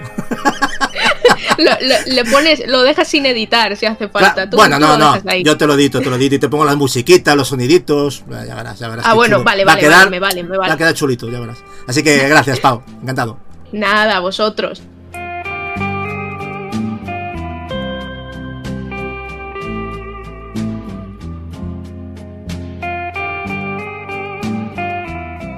Y también tenemos a Marcos por ahí. Si no está durmiendo y está comiendo. No, estoy o aquí, está- estoy aquí. O está atento porque no hizo ninguna pregunta, estuvo como muy respetuoso ahí. No dijo nada. Yo es que no, no soy tan fan fan de Street of Rage como, como Capi. Yo eh, creo, creo que jugué el 2 un rato, pero es que tengo así poca memoria. Y, y, y he, y he jugado al 4, pero porque estaba en el Game Pass y la verdad es que me gustó mucho. Y como no soy ningún especialista, pues quería, quería que la el amante de la Master System pues eh, diera, diera clase. Curioso, tiene una Master System, pero la franquicia es sobre todo la guapa de Mega Drive. O sea, una cosa. No llega a Mega Así Drive. es, el- es contradicción pura y dura. Sí, es curioso. pues bueno, Marcos, gracias por estar aquí una, una, una ocasión más y bueno, por lo menos hemos tenido tus opiniones, que estabas un poquito, te notaba un poquito amigo cabreado y como decepcionado, ¿eh? más de lo Te habitual. dije que esta semana estaba decepcionado con la noticia. No, no me están dando alegrías, pero bueno, esperemos que en las próximas semanas veamos cosas chulas. O no, y si no, pues mira, me voy al, al Call of Duty Warzone y me paso ahí el rato, que no está tan mal. No, y si no, siempre puedes entrar a las redes a criticar a Sony, que es lo que está de moda, o sea que todo lo hace mal, o sea que tú si te enfadas, Ya lo vas, hice, a, ya vas lo a hice, Twitter que- y como digo yo, como Sony no sabe hacer consolas, mejor que no la saque, yo también me desahogo así, pero bueno, ¿qué le vamos a hacer? Hacer, ya- hacer eso ya lo hice, entonces como ya, ya me aburre criticar bien, pues ya que ya no sé qué hacer. Sí, Ya- tú estás dejando ahí la que yo te veo muchas veces el anzuelillo ahí, pero para que pique la gente y te entra ahí, pero no, no, se ve que ya te conocen que eres un troll y ya no, ya no cuela, Marcos. ¿Qué le vamos a hacer? Es lo que tiene. Pues nada, muchas gracias Marcos y encantado de tenerte. Nada, nos vemos en el próximo programa. Espera- esperamos tu próximo reloj, presentador.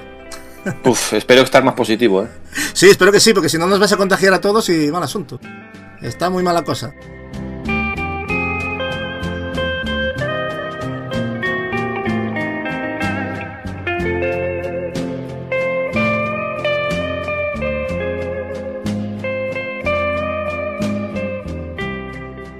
Y Capi, espero que hayas disfrutado de este podcast, de... Porque no te podrás quejar. Primero Microsoft y luego tu franquicia favorita, yo no sé qué más quieres. Luego el Goti. Claro, había que hablar del Goti. Yo lo siento por Leo que se quería ir, pero hombre, aquí hay que hablar del Goti hasta el final. Aquí hay que estar hasta el final. Así- Mira, que nadie se duerme. Mucha gente dirá, este Capi es muy selectivo. Justo, justo cuando hablamos de Street of Rage aparece Capi de nuevo, que mucha gente te echaba de menos porque te estamos utilizando, ya lo sabes, de, de psicofonía. Está hiriendo mis sentimientos. Pero ahora eres tú, o sea, no estoy editando, eres tú, es Capi en directo para todos vosotros.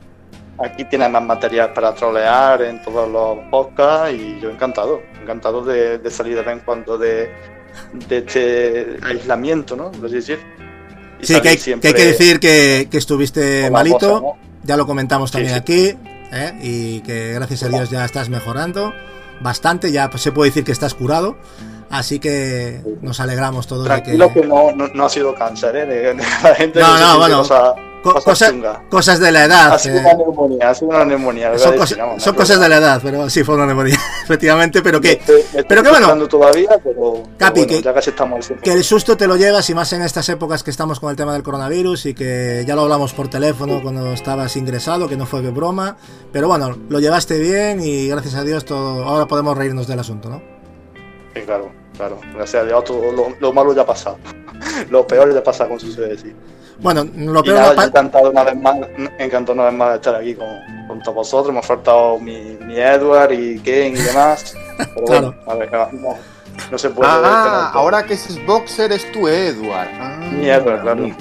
Claro, antes no, antes le daba caña porque era muy, muy azul y claro. Qué radical el tío. No se, no se compra el Jasmine porque es azul y ahora reserva con una colegiala corriendo.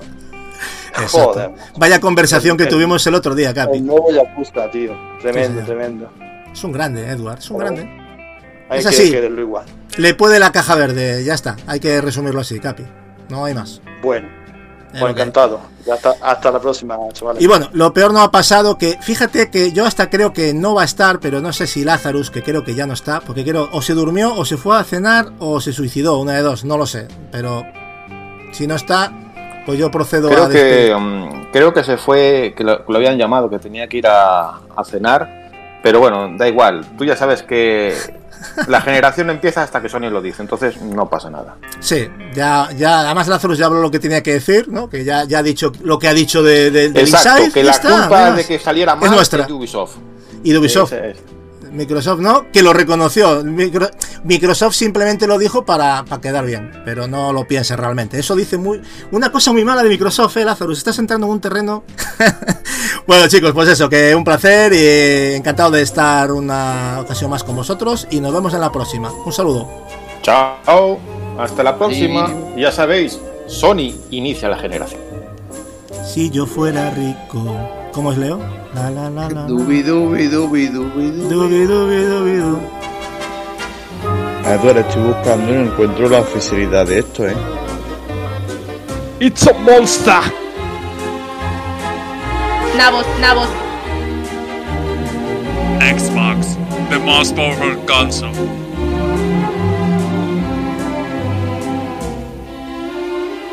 The most powerful console ever made.